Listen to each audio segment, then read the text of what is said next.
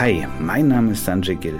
Neben meiner regulären Arbeit als Designer und Berater begleite ich meine Frau regelmäßig nach Westafrika. Die arbeitet dort für die Deutsche Gesellschaft für internationale Zusammenarbeit und hilft, das Leben der Menschen dort vor Ort ein klein wenig zu verbessern. Auf meinen Reisen treffe ich regelmäßig spannende Menschen, die seit Jahren bei Organisationen in der internationalen Zusammenarbeit tätig sind. Mit ihnen unterhalte ich mich darüber, wie es ist, als Deutscher weit weg von zu Hause Gutes tun zu wollen, was sie innerlich antreibt, wie sie die Entwicklung ihrer Heimat aus der Distanz verfolgen und natürlich auch den alltäglichen Umgang mit den Menschen aus anderen Kulturen. Erstmal möchte ich mich bedanken für das fast durchweg positive Feedback auf die erste Episode. Ich war selbst auch nicht unzufrieden damit, muss aber sagen, im Nachhinein hätte ich mich gerne mehr über das Thema Peacekeeping mit Daniela unterhalten. Und das möchte ich auch gerne nochmal nachholen mit ihr. Deswegen, und das führt mich jetzt auch gleich zu dem Thema der nächsten Episode, bin ich froh, dass ich den Daniel Bruckner heute ähm, begrüßen darf. Wir werden in dieser Folge ein bisschen mehr oder weniger einen Teamschwerpunkt setzen. Es geht um eine aktuelle man kann schon fast sagen, Katastrophe, die sich in Australien zugetragen hat. Der Daniel ist Anthropologe und hat bei Aborigine-Stämmen gelebt und betreut sie oder unterstützt sie bei den Verhandlungen mit multinationalen Bergbau. Vor einigen Monaten ist eine Stätte der Aborigines, die schon 46.000 Jahre alt ist, von Rio Tinto gesprengt worden. Rio Tinto ist ein riesengroßes Bergbauunternehmen, die wollten darunter, ich glaube, Eisenerzvorkommen erschließen. Darüber ist der CEO von Rio Tinto gestürzt worden. Aber davor gab es ganz schön viele schwarze Peter, die da hin und her geschoben worden sind und es wurde ordentlich beschwichtigt. Wie es dazu gekommen ist, kann uns der Daniel später erzählen. Ich sage erstmal Hallo Daniel, schön, dass es geklappt hat. Hallo, schönen Gruß aus Australien. Genau. Vielleicht nochmal ein Step back in History. Also wir beide sind in oder in der Nähe von Heidelberg äh, aufgewachsen, daher kennen wir uns schon. Wir haben uns aber tatsächlich die letzten 20, 25 Jahre relativ aus den Augen verloren. Vielleicht nicht so ganz, weil man über soziale Netzwerke bei Leuten, die man irgendwie interessant findet, der immer ein bisschen weiß zumindest, was sie machen. Bei dir wusste ich nur, du machst irgendwas Krasses mit Bergbau in, in Australien. Jetzt wohnst du in Perth. Perth ist, glaube ich, die, die einsamste Metropole der Welt. So einsam, dass selbst Corona sich da kaum hin verirrt hat. Ist das richtig? Ja, vollkommen richtig. Ähm, Perth hat jetzt, ähm, glaube ich, seit 191 Tagen keine Community, keine Gesellschaftsübertragung. Wir bekommen so alle paar Wochen mal einen neuen Fall. Das sind Leute, die kommen zurück, die werden zurückgeholt aus Europa größtenteils oder Amerika. Die müssen dann aber sofort ins Hotel, müssen da isolieren für 14 Tage. Die Hotels werden dann auch von der Polizei und vom Militär bewacht. Also hier ist ähm, Corona eigentlich nur ein Thema, weil wir es in den Medien sehen. Ansonsten ist der Alltag quasi so, wie als ob es nie passiert wäre. Okay, interessant. Jetzt ist es trotzdem ein ganz schön langer, weiter Weg von, von Heidelberg bzw. Wiesloch. Wir wollen es einmal droppen, dass du aus Wiesloch kommst, ähm, bis nach Perth. Angefangen hat dein Weg äh, als Anthropologe oder in, mit deinem Studium der Anthropologie und ich glaube auch Politikwissenschaften in Heidelberg. Ne? Kannst du uns darüber ein bisschen was erzählen? Vor allen Dingen, was deine Intention war, was und vor allen Dingen, was mich interessieren würde, was macht ein Anthropologe eigentlich so wirklich? Das ist dieselbe Frage, die mir meine Eltern gestellt haben, als ich gesagt habe, ich fange jetzt an, Anthropologie zu studieren. Was macht ein Anthropologe? Wie, wie kann man damit überhaupt Geld verdienen?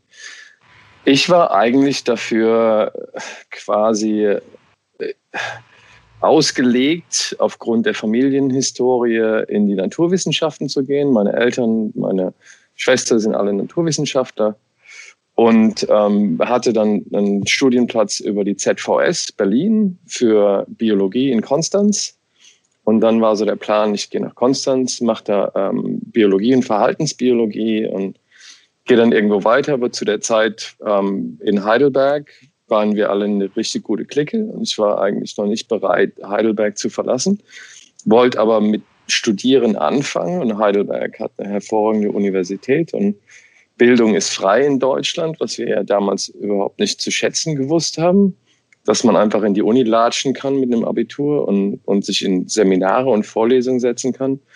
Und ich habe mich dann entschieden, ähm, den Studienplatz für Biologie in Konstanz ähm, weiterzugeben und bin einfach nach Heidelberg an die Uni gegangen und habe ich in Seminare reingesetzt, äh, unter anderem in Anthropologie und saß dann in einer, äh, in einer Erstsemestervorlesung für Religionsethnologie, die Professor Klaus-Peter von Köpping gegeben hat, der später ein guter Freund geworden ist. Und ich saß da für 90 Minuten und äh, der hat geraucht während der Vorlesung. Das macht man heutzutage auch nicht mehr. Ich dachte auch, dass es nicht darf, aber das war Professor Köpping egal. Und, ähm, und ich habe ihm zugehört und es war faszinierend. Ich habe gedacht, ich verstehe ungefähr die Hälfte von dem, was du sagst und der Rest wirft Fragen auf. Der wirft existenzielle Fragen auf, gerade in dieser Phase, wenn du irgendwie so Anfang 20 bist und übers Leben nachdenkst, dachte ich, okay, das will ich machen, ich will das besser verstehen. Und habe mich dann in Ethnologie eingeschrieben, anfänglich in Soziologie, was ich dann nach drei Semestern Eierzählen aufgegeben habe, weil es reine Statistik ist über eine gewisse Phase. Und habe dann geschafft, den, den Wechsel zur Politikwissenschaft hinzubekommen. Habe Ethnologie sehr lange studiert. Also ich bin äh, dann der sogenannte Dauerstudent gewesen, wenn man immer vorwirft, dass es dann doch irgendwie fünf Semester zu viel waren. Aber habe ähm, hab Ethnologie abgeschlossen, auch Politikwissenschaft, cum laude. Und ähm, habe zu der Zeit auch schon am Institut gearbeitet, habe das äh, Computersysteme, IT gemacht, Digitalisierung von, von alten Aufnahmen. Und in 2000 2004 hat Professor Jürgen Bassmann, Institutsleiter, ein Stipendium gewonnen, sozusagen eine Finanzierung von der Volkswagen Stiftung, die wie alle multinationalen Konzerne so ein bisschen ihre, ihre weiche Seite haben, wo Geld in Projekte gesteckt wird, die für das Portfolio gut aussehen. Und das Projekt hieß Person, Space and Memory in the Contemporary Pacific und war ein kognitionswissenschaftliches Projekt, ähm, was genug Geld gehabt hat, um sechs Studenten zu finanzieren, die für zwei Jahre lang Forschung betreiben im Ausland und dann ihre Doktorarbeit machen. Und ich habe ähm, hab ein Forschungsprojekt eingereicht, das erfolgreich war. Ähm, es ging darum, Risikowahrnehmung zu analysieren. Risiko ist ein kulturelles, ein soziales Konstrukt, das auf gewisse Weise sehr viele ähm, Paradigmen hat. Das heißt, ich muss wissen, was ich mache, ich muss wissen, welche, welche Konsequenzen meine Entscheidungen haben, ich muss informiert sein und so weiter. Und zu der Zeit hatte ich schon eine relativ gute Verbindung zu dem Leiter des anthropologisch und sozialwissenschaftlichen Instituts der Universität of Western Australia, Professor Bob Tonkinson. Der war Gastlecturer in Heidelberg und wir sind Freunde geworden und er hat gesagt, du musst unbedingt nach Australien kommen und mit mir in Australien arbeiten.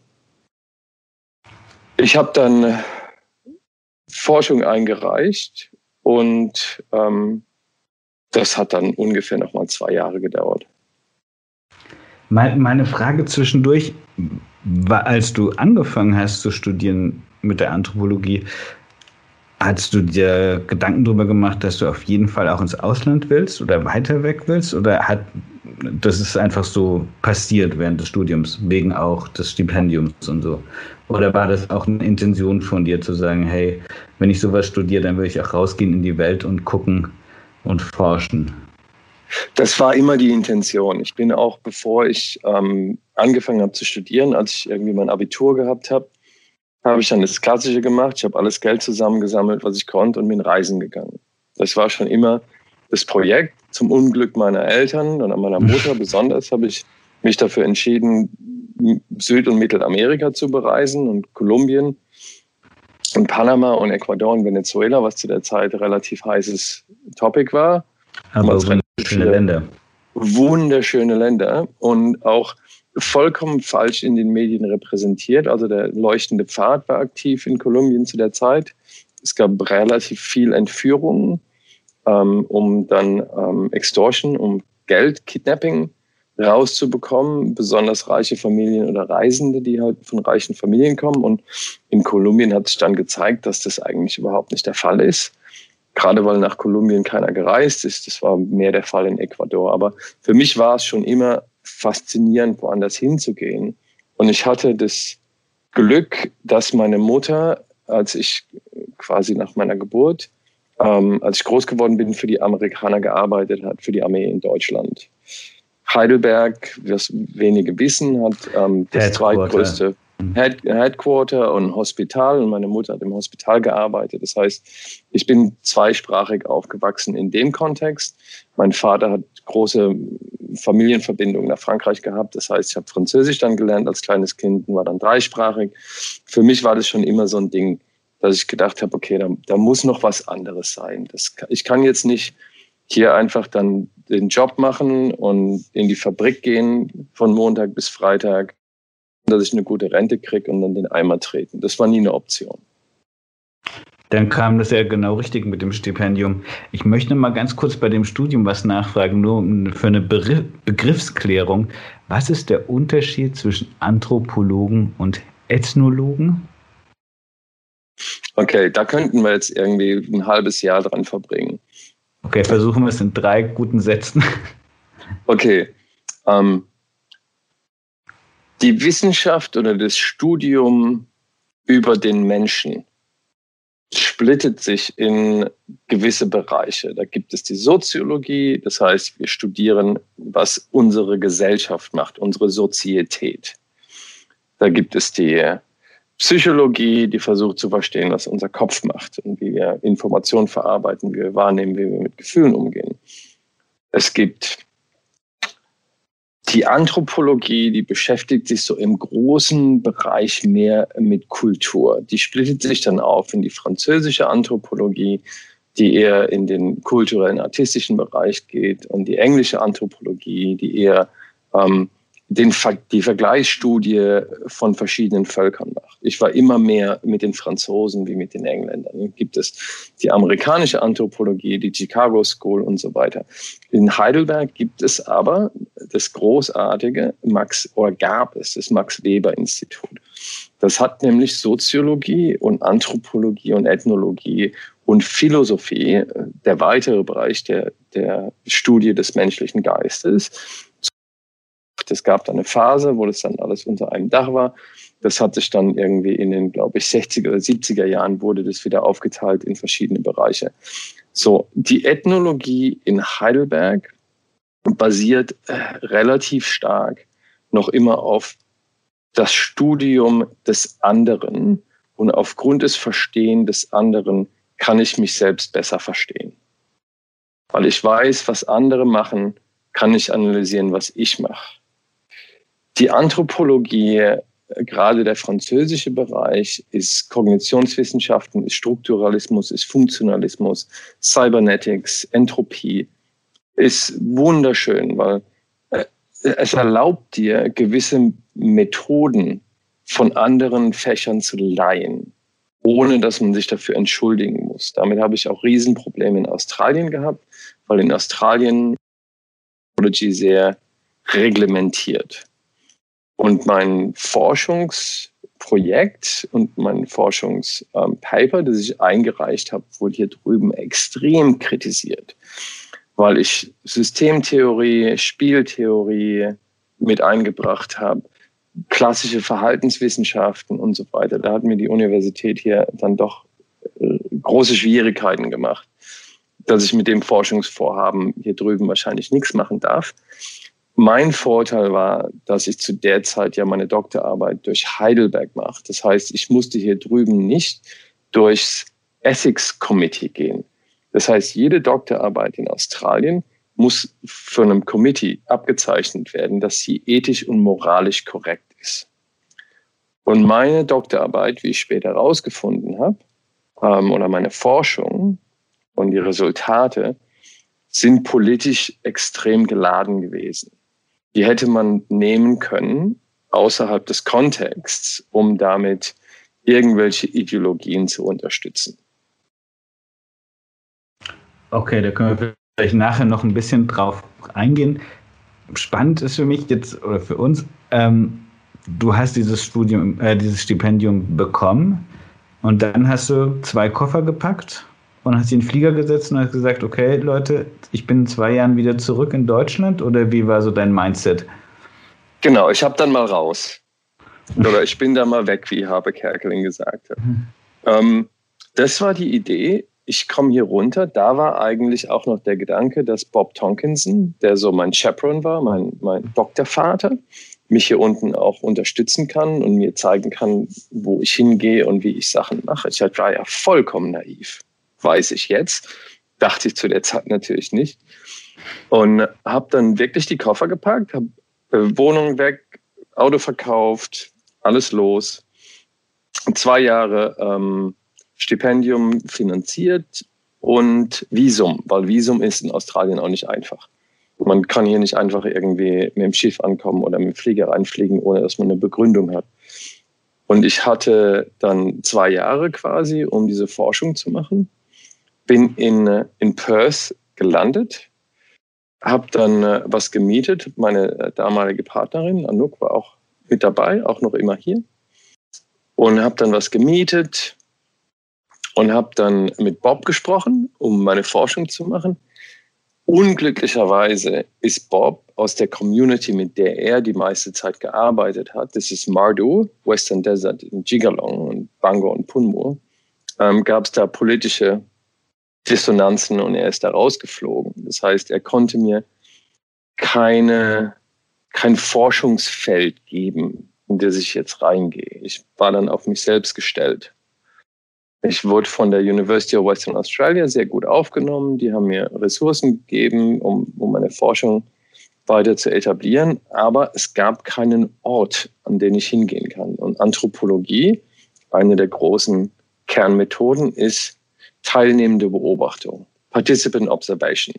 Das ist so ein, ein, relativ schizophrenes Konstrukt, das von Malinowski entwickelt wurde, mitentwickelt wurde, dass man sich in eine neue Gesellschaft begibt und man versucht maximal unideologisch wertfrei in dieser Gesellschaft zu partizipieren und auch empathisch aufnimmt, was passiert, mit den Menschen lebt, dieselben Tagesabläufe hat und sich dann quasi selbst beobachtet und die anderen beobachtet und daraus Daten sammelt und analytisch wird. Also ich hatte keine Stelle ich Community. mir wahnsinnig kompliziert vor, weil es sich so nach, nach so viel weichen, verschwommenen Grenzen anhört. Also mit Empathie irgendwo reingehen, sich selbst beobachten, in den Alltag integrieren. Klappt, klappt das in der Praxis tatsächlich so, wie, wie die reine Lehre das definiert? Nee, das klappt natürlich nicht so. Das ist ein sehr, sehr idealistischer Ansatz. Und äh, wenn man mal zurückgeht, was Malinowski gemacht hat in, in den Trobriand, der hervorragende Forschungsarbeit gemacht hat, dessen Frau hat Jahre später seine Tagebücher veröffentlicht, was ein bisschen fragwürdig ist, was er denn wirklich gedacht hat zu der Zeit. Und die waren, waren katastrophal auf der anderen Seite des Spektrums dessen, was seine Forschung gemacht hat. Also er war sehr rassistisch, er war sehr patronizing, ähm, er war sehr davon überzeugt, dass die, die Wilden Wilde sind dass das keine beautiful savages sind, die, die quasi genial sich angepasst haben, sondern dass das alles nur Tiere sind. Ähm, die, die Methodik an sich ist aber für mich noch immer richtig als Ansatz, weil du musst ja irgendwo anfangen. Und dann entwickelt sich quasi so dein Eigenverständnis von dem, was du machst. Und dann, dann verschärfst du quasi deine Methodik, passt die an Situationen an. Also äh, für mich war es, ich war dann hier in Perth und Perth ist, ist wunderschön, Küstenstadt, isoliert. Alle Leute sind entspannt, jeder hat Barbecues, alles stereotypisch. Wie, wie ist es als Deutscher da anzukommen oder ist das überhaupt ein Thema? Also wird man, wie, wie wird man aufgenommen als Deutscher? Ich meine, wir haben, wir, ich glaube, als Deutscher ist man generell erstmal im Ausland so okay angenommen, ne? aber wir sind jetzt nicht die größten Sympathieträger. Wie war so dein Gefühl in Perth oder hat es überhaupt gar keine Rolle gespielt? Anfänglich hat es keine große Rolle gespielt, weil ich hatte ja auch den Vorteil, dass ich mit, mit Anouk, meiner Partnerin, zu der Zeit gekommen bin. Das heißt, wir waren dann gemeinsam einsam, macht das Leben einfacher. Das hast du wahrscheinlich auch kennengelernt in, in deinem Leben, wenn du rumreist. Du gehst, du wirst dann halt enger zusammen. Ähm, Perth an sich und ganz Australien basiert auf Immigration. Das heißt, hier ist jeder eigentlich ein Neuankömmling.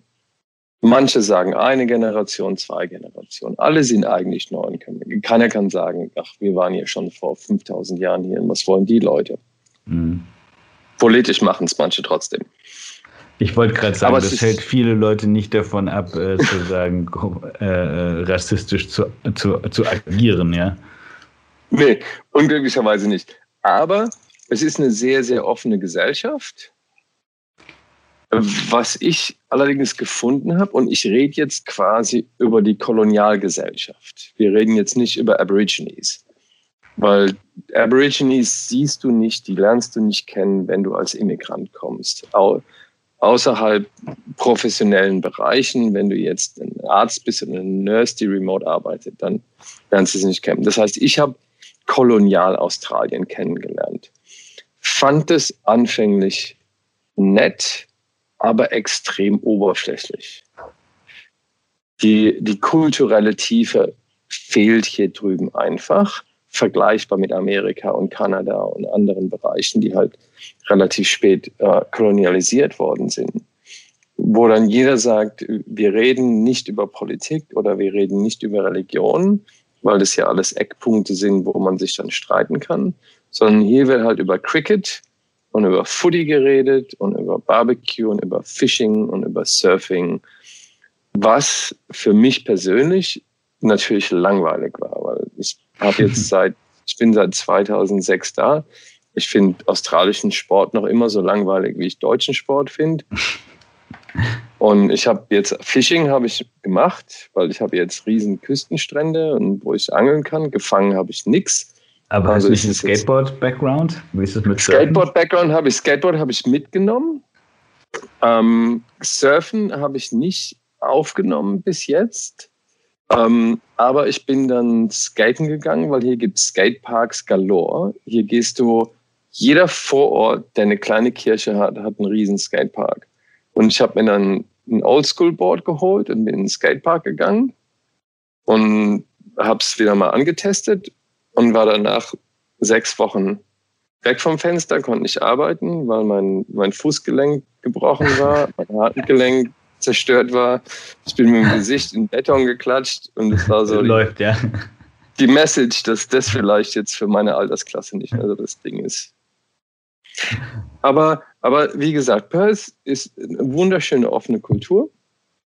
Du kannst hier Outdoor-Activities machen, kulturell ist es relativ flach. Und ich sage jetzt auch mal so einen, anthropologischen, evolutionstheoretischen Vergleich mit Kalifornien oder mit Florida. Es gibt fast keine Jahreszeiten. Im Sommer sind es 45 Grad Maxtemperatur. Im Winter ist das niedrigste vielleicht so 5 bis 10. Aber es ist eigentlich immer schön. Das heißt, hier gibt es keine Jahreszeiten. Und es gibt vergleichbare Verhaltensweisen in anderen Kulturen, auch Kolonisationskulturen, wo dieser Wandel von den Phasen, die wir in Deutschland haben zum Beispiel oder in anderen Bereichen, wo man halt im Winter wird es kalt und dann kommen alle zusammen und dann wird es warm und dann freut man sich, und dann geht man raus und dann bereitet man sich auf die nächste Jahreszeit vor. Das mhm. gibt es hier nicht. Und ich glaube, das hat. Keine Zyklen, die sich den Jahreszeiten anpassen, Verhaltensmustern. Nee, und, und ich glaube, hm. das hat einen, einen, immanenten Einfluss auf generelle ähm, Verhaltensweisen oder psychologische Struktur von Leuten. Hier ist alles so, everything is nice. You know what I mean? It's just everything ja, ja. ja. No worries, mate. All good. No worries, mate. Aber halt auch ein Diskurs dann darüber. Nichts, woran man sich reiben kann, würde mir wahrscheinlich auch nach einem Jahr auf den Keks gehen. Genau, wo ich oder, jetzt sage. Oder man lässt sich wahrscheinlich reinfallen in diese, in diese, in diese Comfortzone und schwimmt dann und lebt ein wahrscheinlich relativ entspanntes, reibungsloses Leben. Genau, ist ja langweilig, aber. Lass doch mal zurückgehen. Du bist in Australien angekommen, dein, dein Doktorvater konnte dich nicht unterstützen. Die Uni hat Ressourcen zur Verfügung gestellt. Wie bist du dann tatsächlich zu, einem, zu den Engineers gekommen, weil du wolltest ja anfangen zu forschen? Also ähm, für, für Leute, die wirklich interessiert sind, wäre es jetzt äh, vielleicht ganz einfach mal kurz Google Earth aufzumachen und sich Australien anzugucken und dann zu gucken, wo Perth ist. Und ähm, weil das habe ich gemacht. Ich saß in Perth mit einer Karte und habe mir auf dieser Karte angeguckt, detailliert, wo möglicherweise Communities, Aborigine Settlements sind, kleinere, die über ganz Australien verteilt sind die so an dieser Final Frontier sitzen, an dieser marginalen Grenze zwischen Immigration, Kolonialisierung und traditionellem Hinterland. Und der Begriff Hinterland ist, glaube ich, der beste Begriff, um das Outback zu beschreiben. Ist auch witzig, dass die Übersetzung eigentlich wörtlich ganz gut funktioniert. Und da gibt es einen Ort, der heißt Kalgoorlie. Der ist um die Ecke, das ist der nächstgrößere Ort von Perth aus gesehen, der ist nur 650 Kilometer weit weg. Das heißt, du. Ganz kurz, ich möchte ganz kurz mal einhaken. Vielleicht kannst du mal kurz den Zuhörern äh, was über die Dimensionen in zwei Sätzen von Australien erzählen, weil Australien sieht bei uns unten immer aus wie so der fünfte Kontinent, okay, da unten klein, aber Australien ist gigantisch von den Dimensionen, ne? Also das, das Problem der Wahrnehmung von Australien ist eigentlich die Schuld von Mercator. Klar, wegen der Verzerrung. Wegen der Verzerrung. Das heißt, du hast so alles, was am Äquator sitzt, sieht groß aus. Und je weiter du in die Polregion gehst, wird es auf Karten kleiner dargestellt. Das heißt, wenn du Australien jetzt einfach mal nimmst und aus dieser, dieser Projektion rausnimmst, dann kannst du Australien über Nordamerika legen und Nordamerika verschwindet darunter. Du kannst auch ganz entspannt fast ganz Europa in nur Western Australia stecken. Also Australien ist unterteilt in, in fünf Regionen oder Staaten. Ähm, Western Australia ist der größte, flächenmäßig, aber der kleinste, was Bevölkerung angeht. Das heißt, wir haben in Western Australia 2,56 Millionen Leute, die da leben. Und es ist so groß wie ganz Mitteleuropa. Das heißt, ähm, Nord, Süd sind ungefähr dreieinhalbtausend, zwischen 3000 dreieinhalbtausend Kilometern. Und Ost-West sind so ungefähr 2000 bis zweieinhalbtausend Kilometer. Okay, also deswegen, um das mal in den Kontext zu rücken, wenn du sagst, der nächste, äh, der nächste Ort, der nächste größte Ort ist 650 Kilometer weg, ist quasi so wie von Heidelberg nach Frankfurt fahren gefühlt für euch Australier. Ja, oder noch weniger. Ähm, weißt du, wenn ich jetzt überlege, von, von Heidelberg nach Berlin sind 600 Kilometer, oder? Mm, ja, ungefähr. Das ist total stressig, von Heidelberg nach Berlin zu fahren. Ich habe es ein paar Mal gemacht von Heidelberg nach Kalgoorlie zu fahren, muss ich nicht einmal abbiegen. Von Perth. Das heißt, äh, von, von Perth. Das heißt, ich fahre in einer geraden Linie 650 Kilometer, ohne einmal abzubiegen. Okay. Und dann, dann biegst du von da ab und kommst dann so in, in das Hinterland. Kalgoorlie ist ähm, eine der größten Goldminen der Welt. Kalgoorlie ist auch der Grund, warum Western Australia sich entwickelt hat, weil die ganz früh da Gold gefunden haben. Ganz früh heißt 1890, so um den Dreh, wurde da Gold gefunden.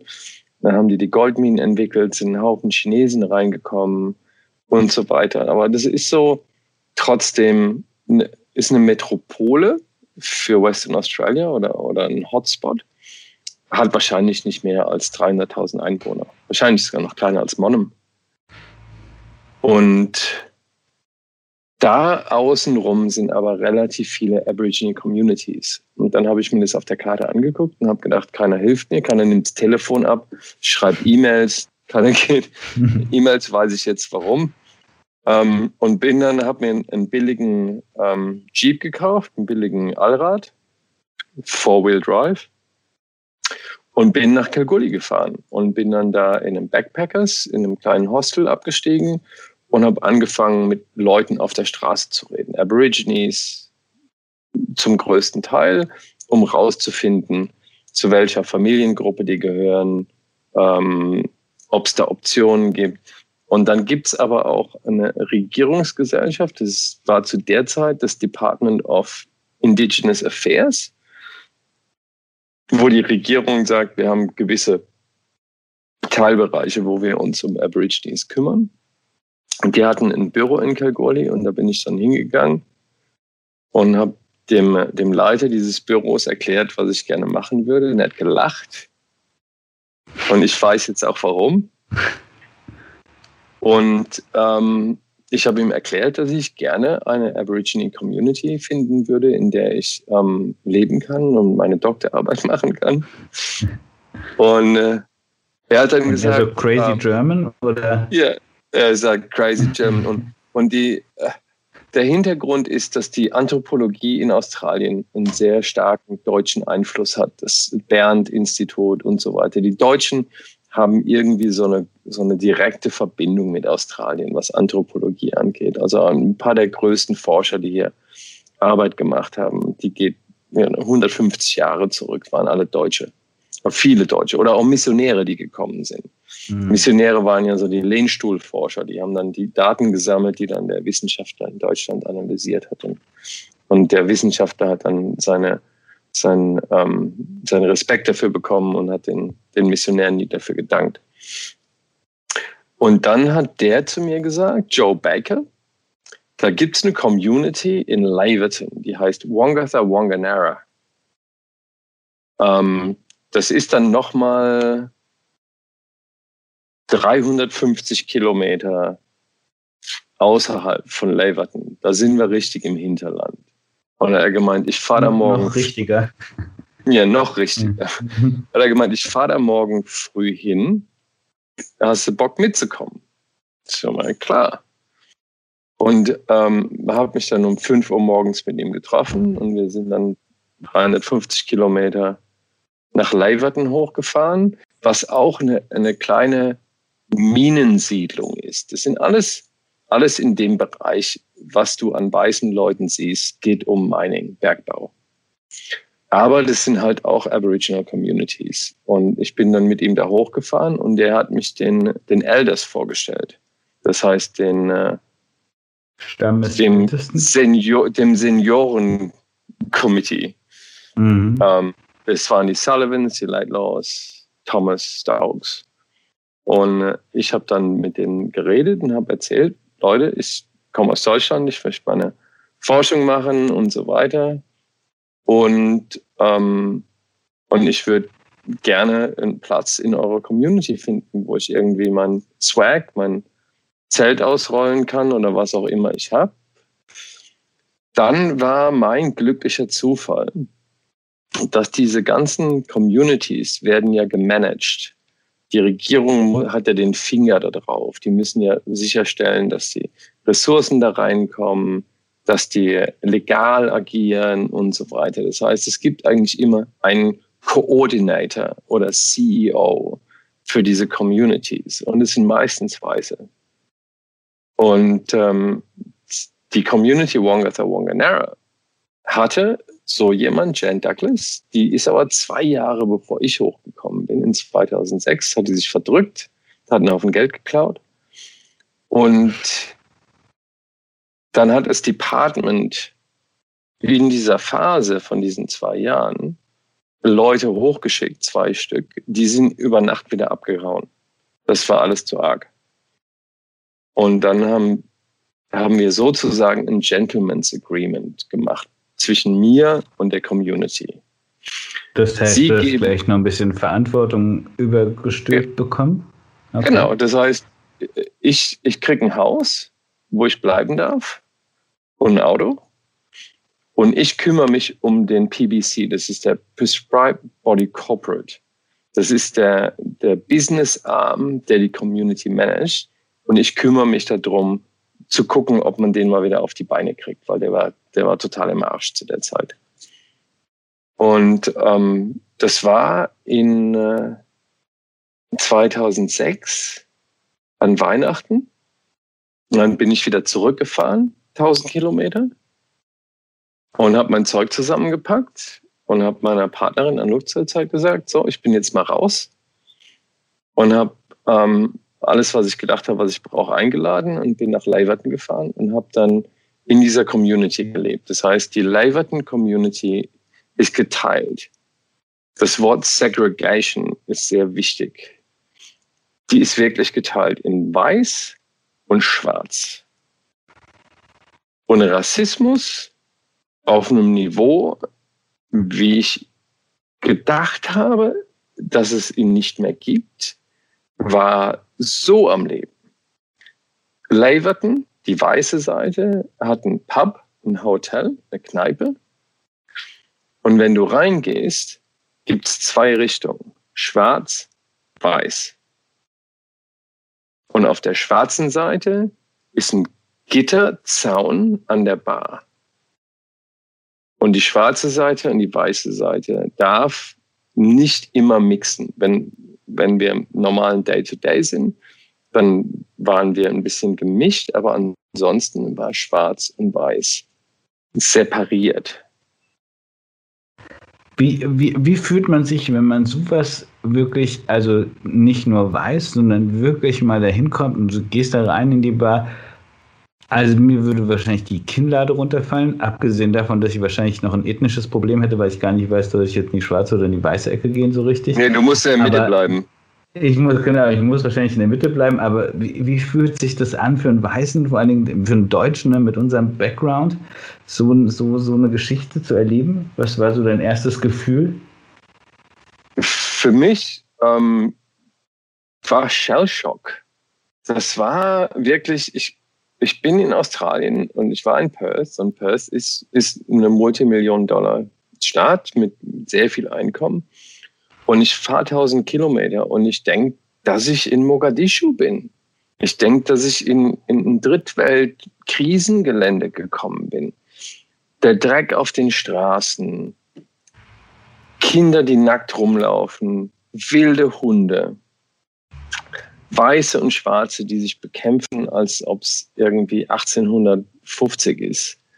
Das war schockierend. Das war, war eine extreme Konfrontation, aber gleichzeitig auch so ernüchternd zu sehen, dass nur weil die, die, die Zeit jetzt mal kurz vorgedreht wurde auf you know, 2006, dass es nicht bedeutet, dass die Historie nicht noch irgendwie an uns klebt. Das war das war extrem schwierig. Und, und für mich dann auch diese Verbindung mit der Aboriginal Community aufzubauen, weil ich bin ja auch weiß, mhm. war, war dann der nächste Schritt. Und dann habe ich halt auch erfahren von der weißen Community, dass ich rassistisch attackiert wurde mit Begriffen wie Coon-Lover. Coon ist ein ganz schlimmes Wort hier drüben. Ich war so der Nigger-Lover dass die Weißen zu mir gesagt haben, wie kannst du mit den, mit den Schwarzen überhaupt leben? Das ist ja eklig. Okay, ich bin auch schockiert. Was hast du gemacht, um das Vertrauen der, der Aborigines äh, zu gewinnen? Oder hat, hat es lang gedauert? Das war jetzt eine schwere Hürde. Ich, ich stelle es mir echt nicht leicht vor, der, in so eine völlig andere Kultur einzutreten. Das, das war sehr zäh. Das war ähm, auf der einen Seite gut, weil ich aufgrund der Entscheidung, dass ich der Community helfe und der Corporation helfe, es ist, war es klar, ich bin ein anderer Whitefeller. Whitefeller, Blackfeller. Das sind so die, die Terms, die wir hier benutzen. Ich bin ein mhm. anderer Whitefeller gewesen. Fellow Man for Feller. Und das heißt, da, da gab es zumindest schon mal also eins, zwei Verbindungen, wo ich dann am Tag mit Community Members gesprochen habe und was wir jetzt machen können, was wir nicht machen können. Aber dann ist ja für mich natürlich als Anthropologe auch die Frage gewesen, wer ist hier das Studiensubjekt? Ich oder ihr? Weil ich bin ja der Einzige, der anders aussieht. Ich bin der Einzige, der sich anders verhält. Ich bin der Einzige, der anders ist. Ich bin the odd one out. Also wie, wie baue ich hier jetzt diese Verbindung auf, da, da ein Studium zu machen? Und was für mich noch die, die schönste Erfahrung ist daraus, ist, es fängt mit den Kindern an. Das heißt, da Kinder lebt so ein immer Brückenbauer. Ach, so toll und so ähm, unbelastet in diesem ganzen Kontext. Ich habe dann in dem Haus des Coordinators gelebt, um mich rum, alles nur Aboriginal Community Houses und so weiter. Und dann, ähm, dann kamen die Kinder. Die sind ja neugierig, die wollen ja gucken, wer ist jetzt der Neue? Und die haben an die Tür geklopft. Und mein Name war Mr. Mister. Mr. Mister, you got, you got some food, Mr. Mister. Und dann habe ich ähm, mich auch ernsthaft mit den Kindern auseinandergesetzt und auch beim Arbeiten. Und dann habe ich quasi drei Monate da fast in Isolation verbracht, bis der erste Elder, der erste Lawman von den wichtigen Leuten bei mir an die Tür geklopft hat und gesagt hat, oi, hey, wir gehen Busch, wir gehen jagen, willst du mitkommen? Und äh, dann bin ich mitgekommen und habe mein erstes Känguru getötet, was in Deutschland dann für viele Leute ganz furchtbar war, weil die sind ja, die sind ja für Deutsche eher so Tiere, die man in den Arm nimmt ja. und äh, kaddelt. Aber in, in Australien für Aborigines ist es genau wie die Kuh für uns. Das ist die Haupteinnahmensquelle. Ja, vielleicht, also da muss ich mal einhaken. Ich habe ich hab nämlich auch in meinem Kopf gekramt, was ich eigentlich über Aborigines weiß. Und ähm, ich glaube, mir sind nur zwei Sachen eingefangen, äh, eingefallen. Das eine war, jeder hat, glaube ich, als Teenager mal Traumfinger gelesen. Genau, ja. ja Maler Morgan. Äh, ja, was, äh, wo, wo ich aber sagen muss, ich, ich, kann mich nicht an viele Sachen erinnern aus dem Buch. Ich weiß aber noch, dass ich schon so ein bisschen, äh, naja, verzaubert ist vielleicht jetzt ein sehr starkes Wort, aber zumindest echt angetan war davon, wie, wie man auch leben kann, wie die da sich, äh, sich quasi perfekt in das, äh, in, in, das Surrounding eingepasst haben und im Einklang mit allem Leben. Und dazu gehört, ne, weil du es gerade angesprochen hast, natürlich auch das Töten von, von einem Känguru, was wahrscheinlich einfach eine Nahrungsbasis, aber eben nicht, es werden ja eben nicht 10.000 Kängurus auf einmal abgeschlachtet und in Fabriken zu, zu, zu Hackfleisch verarbeitet, sondern es werden halt Kängurus für den Bedarf getötet, ne, was ja natürlich mit viel mehr im Einklang steht. Und ich weiß noch, dass mit auch diese ganze spirituelle äh, Seite und alles, was da drin stand, dass ich das schon faszinierend fand. Und das andere, was mir eingefallen ist, mal gucken, ob du das noch kennst. Es gab mal in den 80er Jahren einen Film, der war relativ erfolgreich, der hieß Die Götter müssen verrückt sein. Ja, ja, klar, die Colaflasche. Die, die Colaflasche. Genau, ja, genau. Klar. Also genau, und worauf ich hinaus ist, das ist aber eigentlich alles, was ich über die Aborigines weiß. Natürlich weiß ich noch, dass in Sydney zur Olympiade eine Aborigine das Feuer anzünden dürfte und dass das Versöhnungsakt äh, äh, ähm, ähm, propagiert wurde. Aber sonst weiß man relativ wenig über die Aborigines. Wie war das dann mit dem, mit dem Jagen? Ist natürlich so, sagen wir mal, die erste Hürde genommen worden. Wie, wie sind die Leute so im, im, im Umgang? Bist du, sagen wir mal, ähm, musstest du dich da extrem einfinden oder sind die Leute so, wenn man mal down ist, mit denen eigentlich sehr offenherzig und warm? Also, wenn du down bist, mit meiner Hautfarbe, mhm. dann bist du, bist du Teil. Also mhm. ich habe so wunderschöne Erfahrungen gehabt und auch die, die Politik und die Strukturen, die sozialen Konstrukte und die Verhaltensweisen relativ schnell verstanden, um mir auch sicherzustellen, dass ich nicht irgendwie äh, Probleme bekomme, weil die Gesellschaft, die jetzt Aborigine-Gesellschaft ist, ist natürlich ein Produkt der Kolonialisierung und die ist halt auch nicht so wunderschön, wie Marla Morgan sie damals beschrieben hat oder ähm, wie sie auch teilweise von Tourismus und Australien propagiert wird. Das ist eine also stark romantisiert.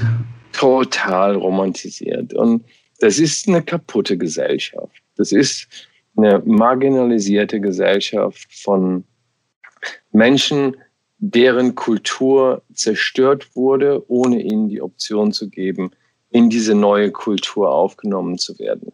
Das heißt, die sind nicht mehr Traditional Aborigines. Und ich kenne viele Traditional Aborigines. Die sind teilweise Number Two. Stephen Charles ist 103. Aber das sind ganz wenige. Aber Aborigines sind auch nicht in der weißen Kultur, in der Kolonisationskultur aufgenommen. Da gibt es auch kein Zuhause. Das heißt, sie haben das Zuhause von damals verloren und das Zuhause von heute wird ihnen verwehrt. Das heißt, sie leben kulturell in Limbo. Und ja, also was, also was ja für so eine Kultur ist ja eine Spiritualität auch sehr sinnstiftend, sage ich mal. Ne? Ähm, ich weiß nicht, wie ist, ist, sind das immer noch tief spirituelle, gläubige Gemeinschaften oder sind die einfach in dieser, in dieser westlichen, übergestülpten oder Kolonialkultur, die sie so zur Seite gepusht hat, auch daran ist das verschwunden aus dem Leben, sodass die, sodass quasi die Sinnstiftung verloren gegangen ist und viele vielleicht trinken oder sonst irgendwie Zuflucht suchen in anderen Sachen? Trinken wäre ja, Trinken ist, ist groß. Trinken, Maggie Brady hat ihre ganze Forschung, Maggie Brady Grogbook. If, wenn einer mal lesen will, was mit Trinken mit Aborigines in Australien passiert, dann Maggie Brady. Könnt ihr googeln und so. Ich glaube, das kann man sich sogar für um runterladen. Alkohol, Alkohol, Tabak, Zucker und White Flour. Das waren die ersten Drogen, die hier eingebracht worden sind. Mhm. Und von da ging es vorwärts, weil jetzt sind die Probleme, die sind dann transitionell zu Petrol-Sniffing gegangen. Petroleum und Kleber schnüffeln. Ouch. Haben die Kinder gemacht. Gibt es Bilder, wo, wo Sechsjährige mit der, mit der Klebertüte da sitzen und sich das Gehirn kaputt fressen. Und jetzt ist halt Methamphetamine und Ganja Wobei ich Ganja nicht so für so ein großes Problem hat im Vergleich zu Methamphetamine und Petrosniffing. Mhm. Aber die gehen gerade durch eine extreme Phase, die Communities, wo Drogen so massiv verbreitet sind und Billigdrogen. Das ist ja dieser große Unterschied. Teuer Drogen machen dich nicht so arg kaputt. Das heißt, Kokain und Ganja damit kommst du irgendwie auch mal wieder aus dem Teufelskreis raus. Aber Kleber und Speed und Methamphetamine macht halt alles kaputt.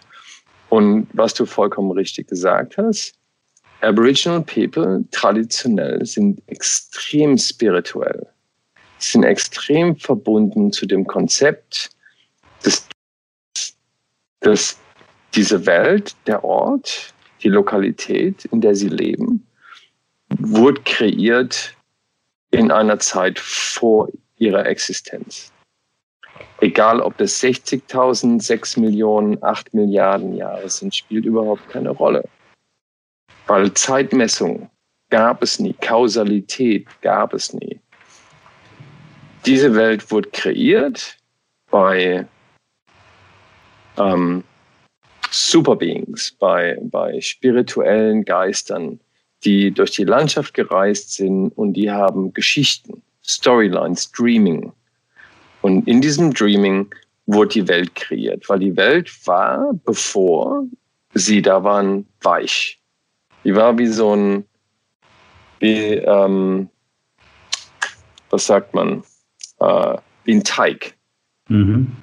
Und, und diese Ereignisse, die Wadi Gujara, Seven Sisters, diese Ereignisse, wenn, als diese Leute durch diese Landschaft gereist sind, haben die Landschaft kreiert und haben den Aborigines Sprache gegeben, Kultur gegeben, Tricks gegeben, Feuer gegeben und so weiter. Die Sache ist noch immer aktiv mit den Elders. Aber dann gibt es die Zwischengeneration, das ist die Stolen Generation. Als die Kolonialherrschaften gesagt haben, wir nehmen jetzt alle Kinder weg. Wir nehmen den Aborigines die Kinder weg. Damit war wir die ungefähr in welcher Zeit, nur damit wir es einordnen können?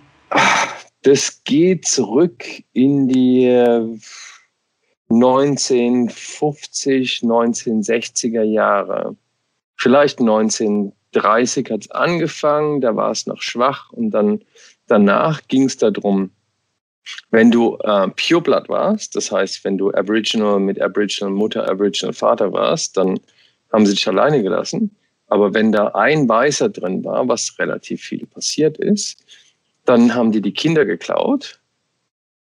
Da ist die Polizei durchgefahren und hat einfach Kinder ins Auto geschmissen und die sind auf Missionen gebracht worden und sind auf diesen Missionen weiß gemacht worden. Die Idee war, die australische Aboriginal-Kultur ähm, ganz langsam rauszuschleichen. It's called the dying pillow.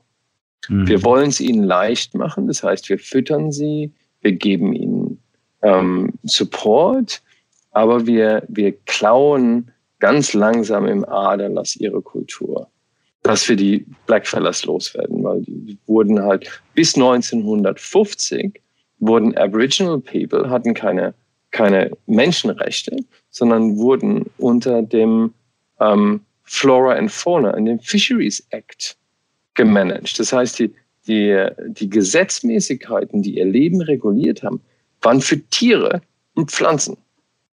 Das musst du dir mal vorstellen. Deswegen wahrscheinlich auch nicht besonders ausgeprägt, ne? Das muss man sich mal vorstellen. Nee. Wow. Weißt du, wir okay. regen uns darüber auf, dass, dass es das Frauenwahlrecht in der Schweiz in den 70ern gab. Das war das späteste, glaube ich, das späteste Frauenwahlrecht. Naja, ich glaube auch, die Schweiz war das späteste Land in ganz Europa, ja. Ja, und aber in Aborigines zu der Zeit wurden noch nicht mal als Menschen behandelt wurden gejagt und geschossen von Fahrzeugen. Krass. Okay, ziemlich, ziemlich dunkles Thema. Ich möchte nochmal, glaube ich, zurückkommen an den Punkt, als einer der Älteren an deine Tür geklopft hat und gesagt hat, komm, lass uns jagen gehen auf äh, und äh, Kängurus ähm, jagen. Wie hast du dich gefühlt? Warst du ein bisschen stolz auf dich oder äh, erleichtert oder aufgeregt? Aufgeregt, neugierig. Weil ich wusste ja nicht, wo das hingeht. Weißt du, gehe ich da jetzt raus und dann passiert irgendwas anderes. Ich war einfach nur, nur aufgeregt. Der, der Mann heißt Bradley Stokes. Bradley, I love him. der ist ähm, ein, ein Traditional Aboriginal, der ist durch Law and Custom gegangen, was ganz wichtig war. Aber hat was gleichzeitig in der Law and Custom, das heißt, Aboriginal People haben ihre eigenen Gesetzmäßigkeiten über Law and Custom. Wer ist wichtig in der Gesellschaft und wer nicht? Und er ist wichtig, weil er die ganzen Rituale und Zeremonien und, und, und Zeit verbracht hat im Busch, um die mhm. Stories zu lernen, um das Streaming zu lernen. Okay. Und aber trotzdem sehr, sehr sensibel, sehr humble, sehr nett. Also, äh, wenn es um persönliche Werte geht, die transkulturell existieren, ist der ganz weit oben gewesen für mich. Aber ich war nervös und er hat mich raus in den Busch gebracht und hat mir gezeigt, wie man Kängurus trackt und wie man die schießt und wie man sie aufschlitzt danach und wo das Blut rauskommen muss und wie man es kocht. Das war auf jeden Fall eine gute Erfahrung. Und witzigerweise, das war jetzt in 2007, arbeite ich jetzt gerade für ein Native Title Council. Das ist eine, Regierungsorganisation, die sich um gewisse Länder kümmert oder Staaten. Und äh, Bradley sitzt da drauf. Ich werde ihn wahrscheinlich nächste Woche zum ersten Mal wieder treffen seit 2007, 2008. Freut mich. Und der Bradley hatte ich dann ein bisschen unter die, äh, ich sage es mal so blöd, unter die Fittiche genommen und dir ein bisschen Türen geöffnet in der Community oder wie kann ich mir das vorstellen? Ja, generell kann man so sagen. Nachdem er dann da war und ich mit Bush war, mit den Jungs, hatten wir eine gute Zeit und dann nächstes Wochenende wieder und dann hat sich das so langsam entwickelt in, in ein sehr großes Vertrauensverhältnis. Mhm. Zu, auch zu dem Niveau, dass ähm, während ähm, Beerdigungen waren, was relativ häufig passiert ist in and around Wongatha Wanganara, ähm, kommen alle aus der Community zusammen. Beerdigung ist das Wichtigste.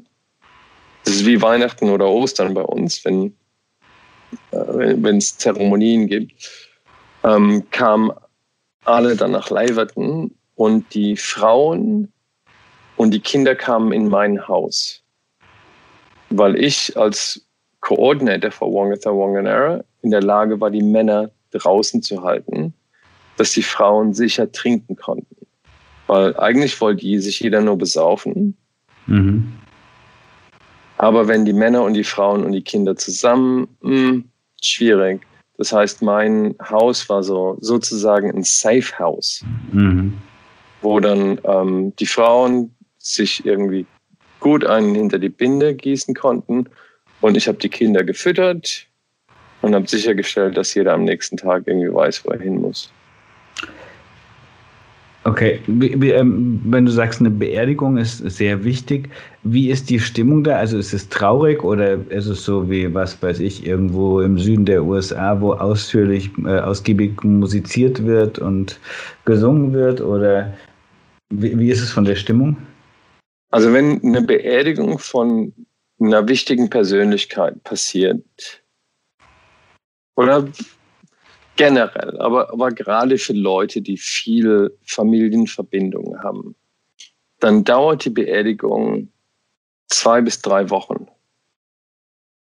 Das heißt, ähm, alle kommen zu dem Ort, wo die Beerdigung stattfindet und es bilden sich Camps, wo verschiedene Familiengruppen sich dann zusammensammeln, weil nach kultureller Law dürfen sich Aborigines nur treffen, wenn sie zu verschiedenen Familien, Blut, Skin Groups und Totems gehören. Da gibt es Regeln. Eine Regel, die zum Beispiel ein, ein, ein Aboriginal Standard ist, den wir in Deutschland wahrscheinlich auch nett finden würden, ist ähm, Mother-in-law, Schwiegermutter. Schwiegermutter und Schwiegersohn dürfen sich nie sehen. Sie müssen physikalisch getrennt sein. Wie klug, wie unglaublich ja. klug. Das ist nicht möglich, dass sie sich treffen dürfen. Und so gibt es okay. extrem viele Regeln. Es gibt, es gibt vier Skin Groups. Ähm, es gibt vielleicht acht bis, bis zwölf Totem Groups, die nicht dürfen. Und dann hast du dieses, diese kleinen Camps, wo Leute einfach echt im Busch leben. Weißt du, die, da, jeder macht da so sein, seine Matratze hin oder schmeißt sich einmal nur auf den Boden. Und dann kommt die Beerdigung. Und ähm, du siehst, ähm, was, was heißt Weeping. wo Leute da sitzen und sich, sich physikalisch mit einem Stein in den Kopf schlagen, bis sie bluten und weinen. So eine Art Geiselung. Genau, um, um den Schmerz des Verlusts durchzuleben. Okay. Als, als Parting-Gift mhm. quasi. Und nach der Beerdigung und des Todes darf der Name der Person, die gestorben ist, nicht gesprochen werden. Für teilweise bis zu, ja, bis zu einem Jahr. Also die, das ist, ist was extrem Spirituelles und Emotionales. Und ähm, darf ich jetzt mal fragen, die, ähm, also bestimmt eine super spannende Erfahrung, haben die Aborigines, also eine Sache ist ja, dich als Weißer wahrzunehmen, haben die auch dich mal ein bisschen befragt nach deinem deutschen Background, wie es so in Deutschland ist, wie die Leute kulturell unterwegs sind, wie sie sich verhalten? Oder sind die so, weil ich, ich kann mich, glaube ich, in dem Traumfänger, wenn ich nochmal drauf zurückkomme, erinnern, dass es eine Stelle gab, wo es eine Höhle gab, wo ganz viele Souvenirs, sage ich mal, aus der ganzen Welt lagen, wo die Aborigines haben, wir leben zwar hier im Busch, aber wir schicken unsere Leute schon auch raus für eine gewisse Zeit, um die Welt zu erkunden. Wie, sind die da neugierig? Wie, oder wie, wie haben sich da Gespräche entwickelt? Oder war das nie ein Thema? Das, ja, das, das kam eher später. Also das war jetzt nicht live in Wongata Wanganera, aber als ich dann für BHP gearbeitet habe mhm. und halt meine, mein Spektrum von Aboriginal Communities sich extrem ausgebreitet mhm. ähm, habe ich relativ viele, was heißt fünf, ähm, Aboriginal Families kennengelernt, die Deutsch-Aboriginal waren. Ah, das heißt, interessant. Die, da gab es dann einen deutschen Pastor oder einen deutschen Arbeiter. Und der hat dann Kinder gekriegt mit einer Aboriginal-Frau.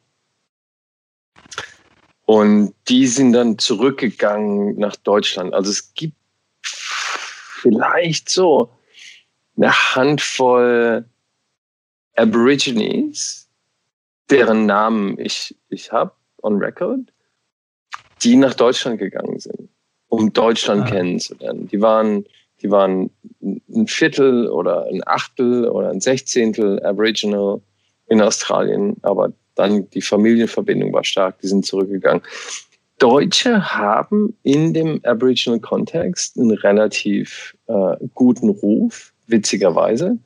Da gab es eine Nacht in Laverton, Wongata Wanganera, als wir alle irgendwie am Trinken waren, wo dann viele ähm, der Frauen über die Kolonisation und über den das Trauma gesprochen haben, wie furchtbar das war und dass alle Weißen kannten. Kanz ist noch immer das große C-Wort. Jo, Kanz. Mhm. Und dann habe ich gesagt, jetzt guck mal hier, das ist auch weiß. Und dann haben wir gesagt, na, na, na, different, different. You're German. You know, you're not one of those white cunts. Also White Cunts ist relativ stark auf Engländer gezielt. Und als Deutscher hatte ich dann einen relativ guten Stand in der Community, weil, wie gesagt, viele der, der ersten und, und ähm, Early Anthropologists waren Deutsche oder auch Missionäre, die haben sich aber relativ gut und diszipliniert verhalten anscheinend. Okay, cool.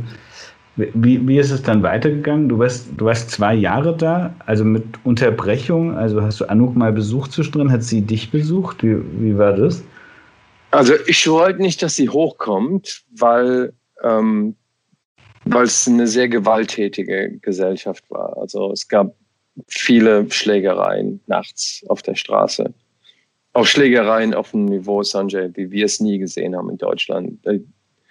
Da werden dann ähm, Macheten genommen. Du hast es vielleicht in Afrika gesehen. Da werden Macheten nee, zum Glück noch nicht. Mir ist noch ja. ganz kurz, mir ist tatsächlich noch nie irgendwas Blödes gesehen, äh, passiert. Und ich kenne also ganz wenig Leute, denen wirkliche Scheiße passiert ist, weil man ja auch immer denkt, Westafrika, Post-Conflict äh, mhm. States und so, ne? Nichts, ne? Aber ja, okay, erzähl weiter. Also zwischen Schwarz Le und Weiß oder, oder, Le oder Och, nee, nee, nee, nee, meistens Schwarz-Schwarz. Schwarz-Schwarz, halt, okay. Ja, Cat kills the cat. Dog kills ah. the dog. Okay. Es ist dasselbe Prinzip. Und, und es war sehr gewalttätig und sehr, ähm, sehr alkoholistisch und Methamphetamin. Also ich wollte nicht, dass sie hochkommt. Und ich bin, glaube ich, dreimal in der Zeit wieder zurückgekommen. Und dann bin ich quasi so ans Ende meiner, meiner äh, Phase gekommen, um meine Daten zu sammeln und auch Wongata Wanganera zu helfen und so. Mein Visum war quasi kurz davor auszulaufen. Und dann schmeißen sie sich halt raus. Mhm. Und dann bin ich zurück nach Perth. Und dann habe ich es nochmal sechs Monate verlängert mit University of Western Australia. Und habe dann entschieden, dass ich keinen Bock habe, nach Hause zu gehen jetzt. Und ähm, wusste dann, ich brauche ein neues Visum. Was hast du denn, hast du irgendwas von Deutschland eigentlich mitgekriegt in der Zeit, während du da oben warst? Hast, oder warst du so völlig raus und es war auch gar nicht so relevant für dich, was gerade in Deutschland passiert? Nee, ich habe. Mal abgesehen hab, von der Fußball-WM 2006. Ja. Ähm, die war halt live für mich. und dann 2010 auch nochmal. Ähm, ich hatte Besuch von ein, zwei Leuten aus Deutschland in der Phase und ich habe auch einen, den, den Hudson Steil mitgenommen nach Leverton und habe dem das alles Steyr, gezeigt. Okay. Ja. Mhm. Und dann war der, der Morris und der Duffy kamen auch noch rüber, haben mich besucht. Das sind so quasi alle, die mich besucht haben. Und ich habe schon was mitbekommen, was in Deutschland passiert. Aber zu der Zeit war für mich einfach so der Fokus, will ich hier bleiben, will ich nicht hier bleiben. Und es war noch nicht irgendwie, das ist fully committed. Es war noch nicht, ich bleib, ich, wenn ich jetzt sage, ich bleibe heute hier, heißt ich kann nie mehr weggehen. Aber ich war noch nicht so weit zu sagen, das war's. Weil ich habe echt das Gefühl gehabt, ich habe so an, an der Oberfläche gekratzt habe ein paar Sachen gesehen und habe dann auch von Australien, Weißen, gehört, du siehst mehr von Australien wie wir alle. Du weißt mehr über Aboriginal Culture wie wir alle. Und dann dachte ich, damit muss ich was machen. Das muss man ja mal, mal rausholen und übersetzen. Das ist ja alles eine Übersetzung. Ist scheißegal, ob das alles Englisch ist. Es ist eine Übersetzung. Es ist eine kulturelle Übersetzung. Was sind die individuellen Erfahrungen? Und wie kann man die übersetzen, ohne Sinn zu verlieren und auch gleichzeitig emotionalen Kontext geben? Weil wenn es nicht emotional ist, existiert es nicht. Das ist richtig. Also ist ja, ist ja auch immer, also es sind ja keine Sachen, über die man spricht. Man spricht ja über Individuen, man spricht über Menschen und die kann man nur über einen emotionalen Kontext quasi wirklich verstehen. Aber ich muss mal fragen, dann, ähm, ich habe mir natürlich dein LinkedIn-Profil angeguckt und dann, wie ist es dazu gekommen, dass du danach, du warst beim BHP dann oder bei CITIC, ähm, dass du quasi jetzt, könnte man erstmal denken, du hast die Seiten gewechselt, aber so ist es natürlich nicht, sondern hast du versucht, dieses, dieses, sagen wir mal, interkulturelle Verständnis, kann man das so ausdrücken, in einen Job zu gießen? Oder wie ist es dazu gekommen? Ich wusste ja noch nicht mal zu dem Zeitpunkt, dass es eine Industrie gibt. Ich wusste ja gar nicht, dass Mining so groß ist. Ich wusste auch nicht, dass Heritage and Native Title and Land Access, dass das alles eine, eine Multimilliarden-Dollar-Industrie ist. Das musst du, glaube das heißt, ich, mal kurz erklären, den letzten, das mit dem, äh, mit den, äh, die letzten beiden Begriffe. Okay, das heißt, in Australien gibt es ein Portfolio an Gesetzen mit dem Grund zu regulieren, wer wann wohin gehen und was machen darf, wenn das Aboriginal Native Title Land ist. Es gibt einen, einen Landmark Case aus den, den frühen 90ern, weil Terra Nullius war ja der Fall. Die Engländer sind hergekommen und haben gesagt, hier gibt es niemand. Alles das ist Terra Nullius alles mhm. uns. Und dann hat es erstmal ein paar hundert Jahre gedauert, bevor dann einer Mabo in, äh, im Northern Territory gesagt hat, nee, so ist nicht, das ist meine Insel, die gehört mir. Und der konnte es nachweisen vor dem Supreme Court und vor dem High Court. Und dann ähm, hieß es, okay, da gibt es Aboriginal People, die haben Landrechte, die sind früher, wie wir Weißen mit James Cook und so weiter angekommen sind, die müssen wir auch irgendwie mit einbauen. Und danach wurde alles irgendwie äh, relativ konfus und schwierig, weil plötzlich ähm, haben Aboriginal-Gruppen Land Rights und dann gibt es Heritage, das sind ihre Städten, die wichtig sind, um die sie sich kümmern sollen. Und keiner hat eine Idee gehabt, wie das funktioniert. Und es ist eher so, wie Amerika quasi Gesetze Case by Case macht. Da kommt keiner und sagt, du darfst niemanden töten, sondern erst wenn einer getötet wird, gibt es ein Gesetz, du darfst nicht töten. Und in Australien ist es quasi genauso passiert, dass man gesagt hat, okay, jetzt gibt es Land Rights und da macht einer was falsch, okay, jetzt machen wir ein neues Gesetz. Und okay, also es wird also nicht, es wird nicht vorausschauend irgendwie Experten zusammengerufen, sagt, komm, ihr setzt euch mal zusammen, gebt Empfehlungen ab, was ist die beste Gesetzgebung, sondern es wird quasi reagiert von der Gesetzgebung, die sagen, okay, das ist eingetreten, wie reagieren wir darauf? Wir machen ein Gesetz, das genau diesen Case genau. reguliert. Und die Reaktivität dauert hier drüben 20 bis 30 Jahre. Okay, also eine Generation. Das heißt, die Gesetzmäßigkeit hängt immer hinten dran. Und ähm, nachdem ich dann aus der Community raus war und gesagt habe, ich will jetzt hier bleiben, ich brauche ein neues Visum, das heißt, ich brauche einen Sponsor. Ich brauche eine Company, einen Arbeitgeber, der mir quasi einen Brief schreibt, wo drin steht, wir beschäftigen Daniel Bruckner, bla bla bla, für die Zeitspanne und dann kriegt es Visum. Und dann habe ich für in dem Bereich Heritage Native Title Landrechte und sicherstellen, dass diese ähm, Plätze, die wichtig sind für Aborigines, beschützt werden oder dass man eine Genehmigung bekommt, sie zu zerstören, haben die mich eingestellt. Das heißt, ich habe für die Chinesen gearbeitet. CITIC Pacific ist Sino Iron. CITIC Group ist eine der größten Wirtschaftsmächte der Welt. Die haben ein Projekt gehabt, Magnetite.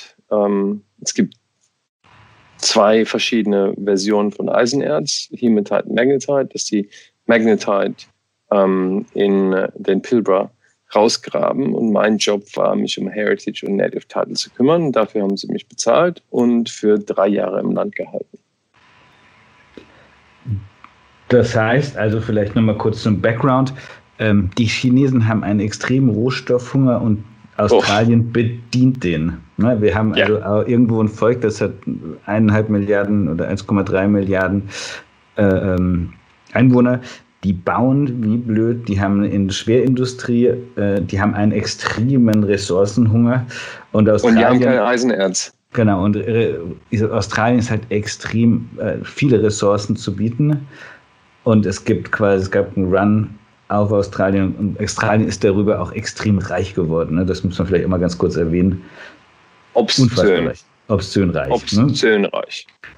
ähm, obszön reich, weil China nicht nur gerade zu diesem Zeitpunkt den relativen Boom gehabt hat, sondern weil es auch global drei große Firmen gab, die die Ressource ähm, verteilen. Das ist Wale, die sind in Südamerika. Das ist Rio Tinto, können wir später vielleicht noch kurz. Und es ist BHP Broken Hill. Das sind die drei größten Ressourcenfirmen der Welt. Die sind auch involviert in Öl und Gas und so weiter und so fort. Aber Eisenerz ist die große Nummer gewesen. Und ähm, China ist expandiert. Seit 2004 war, die, war der Ressourcenhunger hat sich quasi jedes Jahr verdoppelt. Und der logistische Vorteil von Rio Tinto in BHP ist natürlich, die graben ihr Eisenerz in Australien. Das heißt, das nach China zu bringen, ist relativ nah. Wale sitzt in Brasilien. Das heißt, die müssen das alles auf Schiffe kriegen, ums Feuercup wieder hoch nach China. Das heißt, deren Dieselkosten und so weiter waren relativ hoch. Es gab ein Arrangement in, bis 2006, das Eisenerz, der Eisenerz-Jahrespreis wurde verhandelt zwischen den drei Hauptcompanies. So eine Art Frühstückskartell, ja? Genau, Frühstückskartell, ja. Da gab es irgendwie BHP-Wale in Rio mit äh, Japan, Taiwan, Singapur, da war China noch nicht mal involviert. China war noch nicht mal registriert als, als großer Kunde, wo der Jahrespreis ausgehandelt wurde. Okay, wir verkaufen für die nächsten zwölf Monate Eisenerz für 60 Dollar US die Tonne. Based on a grade. Und es ging dann in Zeit und dann gab es ein Projekt, das hieß Project Splice. Ähm, können alle Leute mal gucken. Marius Kloppers, googeln. Merger Manager. Dessen Projekt war, dass BHP Rio Tinto übernimmt. Das hätte den größten Ressourcenmagnaten der Welt entwickelt. Können wir mal ganz kurz, kannst du mal, oder nur so zur Vorstellung, da vielleicht mal eine Zahl dranhängen, über was für ein Gross Income wir da sprechen? Also geht es schon, also Trillion. bestimmt geht in die Billionen Trillion. wahrscheinlich. Ne? Ja, also es ist wirklich Trillion. unvorstellbar viel Geld, das um was es da geht. Ne? Obszönes Geld. Ähm, das ist mehr als das Bruttosozialprodukt, das Deutschland und Frankreich im Jahr macht, würde eine Firma machen. Das ist dann vom Kartellamt, witzigerweise Angela Merkel, vom Kartellamt in Deutschland gekippt worden, weil BHP und Rio Tinto werden beide in Europa gehandelt. Die waren im London Stock Exchange, die haben ihr Headquarters mhm. in London gehabt. Und dann hat die Merkel gesagt, nee, das machen wir nicht. Äh, Project Spice ist dann den Bach runtergegangen. Daraufhin hat Marius Kloppers auch ein bisschen passiv-aggressiv entschieden, jetzt muss er trotzdem was machen und ist aus diesen ähm, Jahresverhandlungen ausgetreten und hat gesagt, okay, der Jahrespreis für Eisenerz, der wird jetzt nicht mehr verhandelt, sondern der wird Spotpreis. Genauso wie Öl oder Gold und so. Und der ist Angebot und Nachfrage. Und danach ist er ganz schön in den Keller gegangen, ne? Ich nee, nee. Und in nee. derselben Zeit hat China den größten Aufschwung gehabt. Also ist der ah, Eisenerzpreis okay. von 35 Dollar auf 185 gesprungen. Okay, da haben sich viele Leute wahrscheinlich eine extrem goldene Nase dabei verdient. Rio und BHP und FMG und Bale äh, sind da rausgelaufen mit Milliarden. Das heißt, ich habe zu der Zeit dann angefangen, für die Chinesen zu arbeiten, weil die Chinesen waren natürlich ein bisschen angepisst, weil die haben gesagt, wir brauchen jetzt so viel Eisenerz und jetzt wird's, es kostet plötzlich das Fünffache. Das ist nicht machbar. Wir wollen jetzt in Australien unser eigenes Eisenerz rausziehen. Und haben dann City Pacific und Sino Iron andere Projekte gemacht. Also das war so meine, meine erste Learning Curve, was Mining und Aboriginal Land Rights und so angeht. Die war, war sehr extrem. Wenn, wenn, wenn du sagst, die Chinesen haben dich angestellt, haben die dich als äh, äh Australier wahrgenommen oder als Deutschen? Oder war das auch egal? Oder meine Frage zielt darauf ab, nehmen wir mal an, du wärst aus dem Senegal gekommen und hättest die gleiche Qualifikation mitgebracht. Hätten die dich trotzdem genommen? Oder ist es ein ah, Vorteil, nee. Deutscher zu sein? Nee, es gibt, es gibt hier drüben was, und das hast du wahrscheinlich auch wahrgenommen, was ähm, positive Discrimination ist. Weißt du, bei vielen Leuten sagst du, ah, der kommt aus dem kulturellen Background und so, also gebe ich den Job nicht. Deutsche werden im Ausland noch immer wahrgenommen als wir sind on time, on money, on budget, productive. Wir Leisig. sind die Maschine. Wir sind das Schweizer. Uhrwerk. Wir sind verlässlich. Wir sind nicht witzig, aber wir, wir, wir bringen das Produkt. Das war der Grund, warum ich City ähm, angenommen habe, weil die haben okay. gesagt, das ist das Beste, was wir haben können. Einen Deutschen, der unsere Landrechtsverhandlungen macht, weil dann ist es amtlich. Ja. Die großen Firmen entschieden haben, aus diesem jährlichen Vertrag auszusteigen. Ja. Und dann ging der Preis hoch und das hat Australien reich gemacht. Das heißt, der Eisenerzpreis hat sich verfünf, versechsfacht, auch über, über Jahre. Die Chinesen haben versucht, ihren Fuß in den Markt zu bekommen, indem sie ähm, Landbereiche aufkaufen wollten und so weiter. Das hat nie wirklich geklappt. Das heißt, BHP und Rio Tinto und Fortescue Metals und Wale haben noch immer totale Kontrolle über den Eisenerzmarkt. Und äh, zum Beispiel heute, obwohl wir Covid haben und alles in Bach runtergeht, hat Western Australia gerade 1,2 Billion US-Dollars, äh, Australian Dollars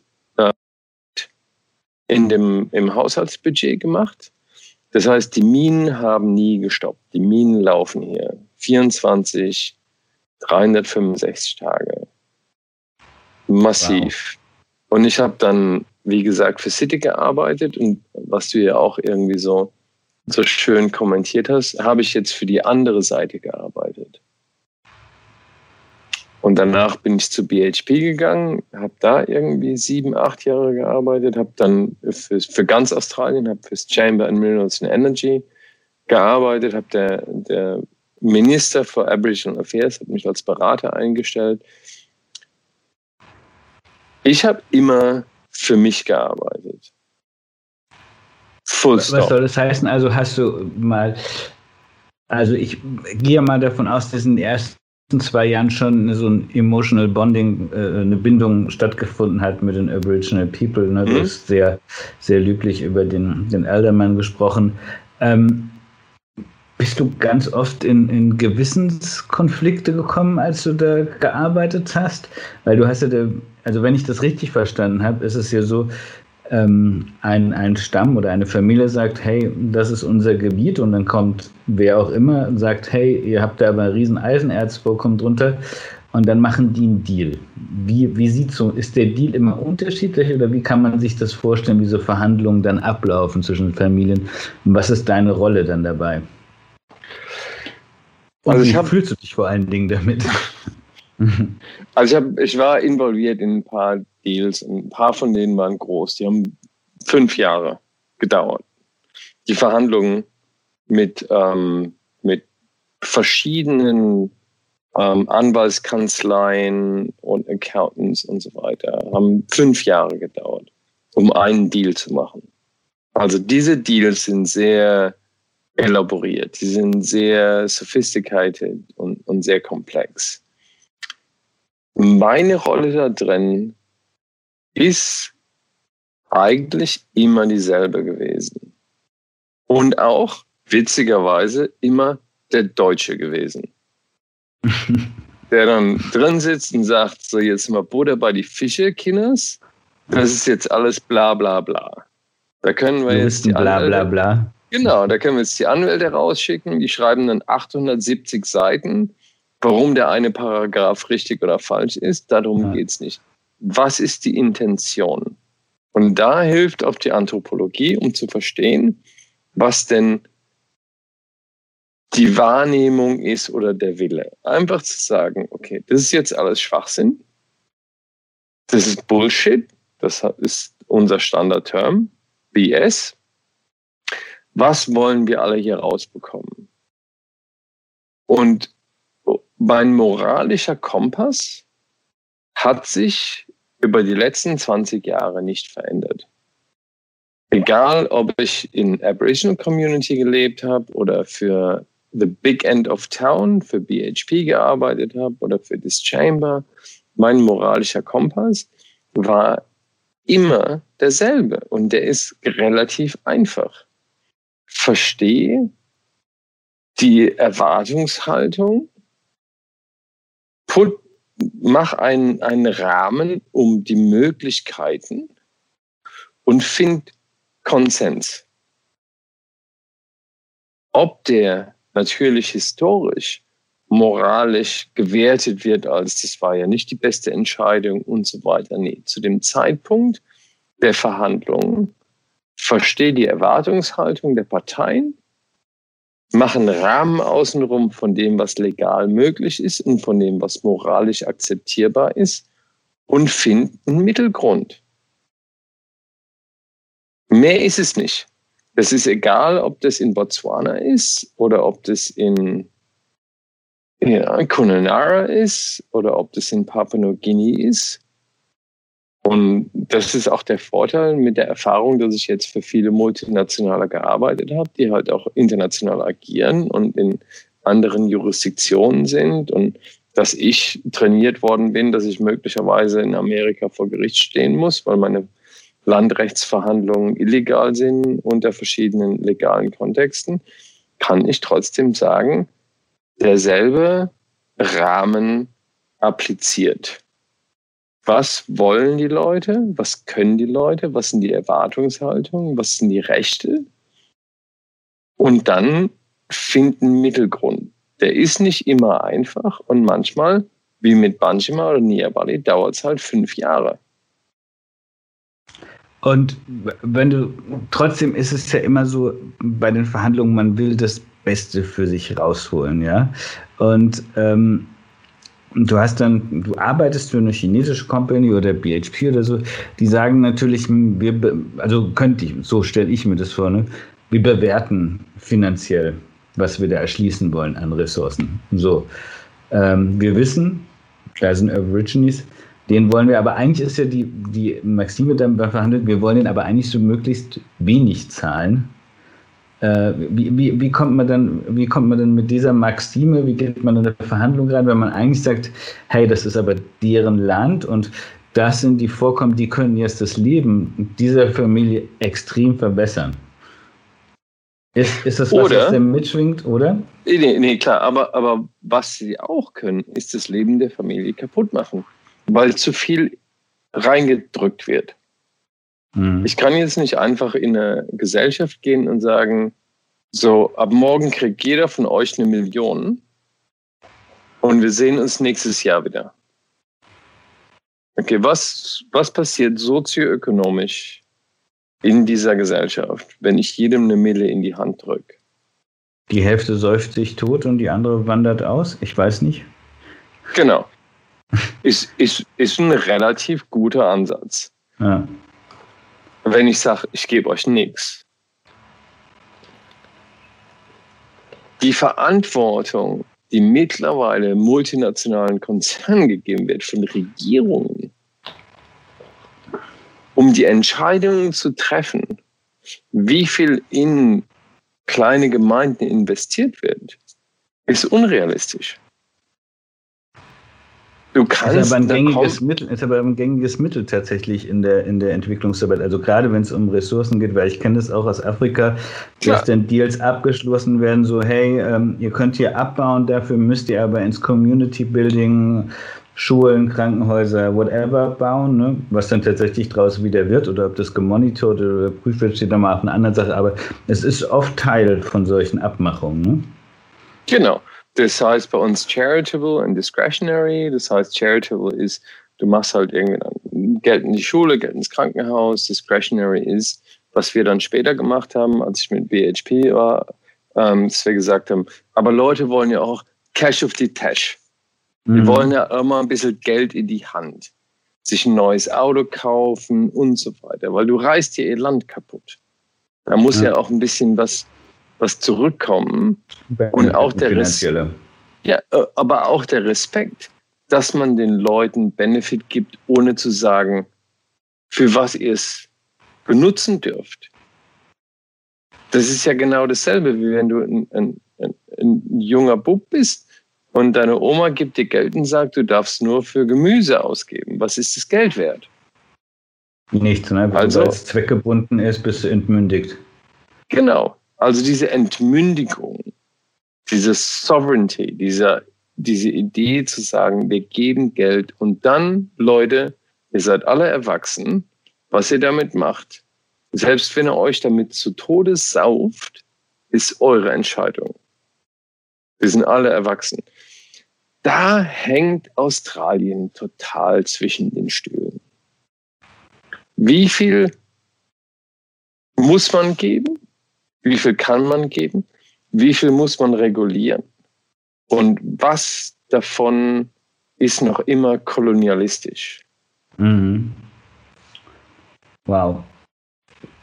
Okay. Ähm, du hast dann, glaube ich, jetzt insgesamt elf Jahre, sehe ich das richtig, für große Mining Companies gearbeitet und danach ein bisschen ja. für Ministerien.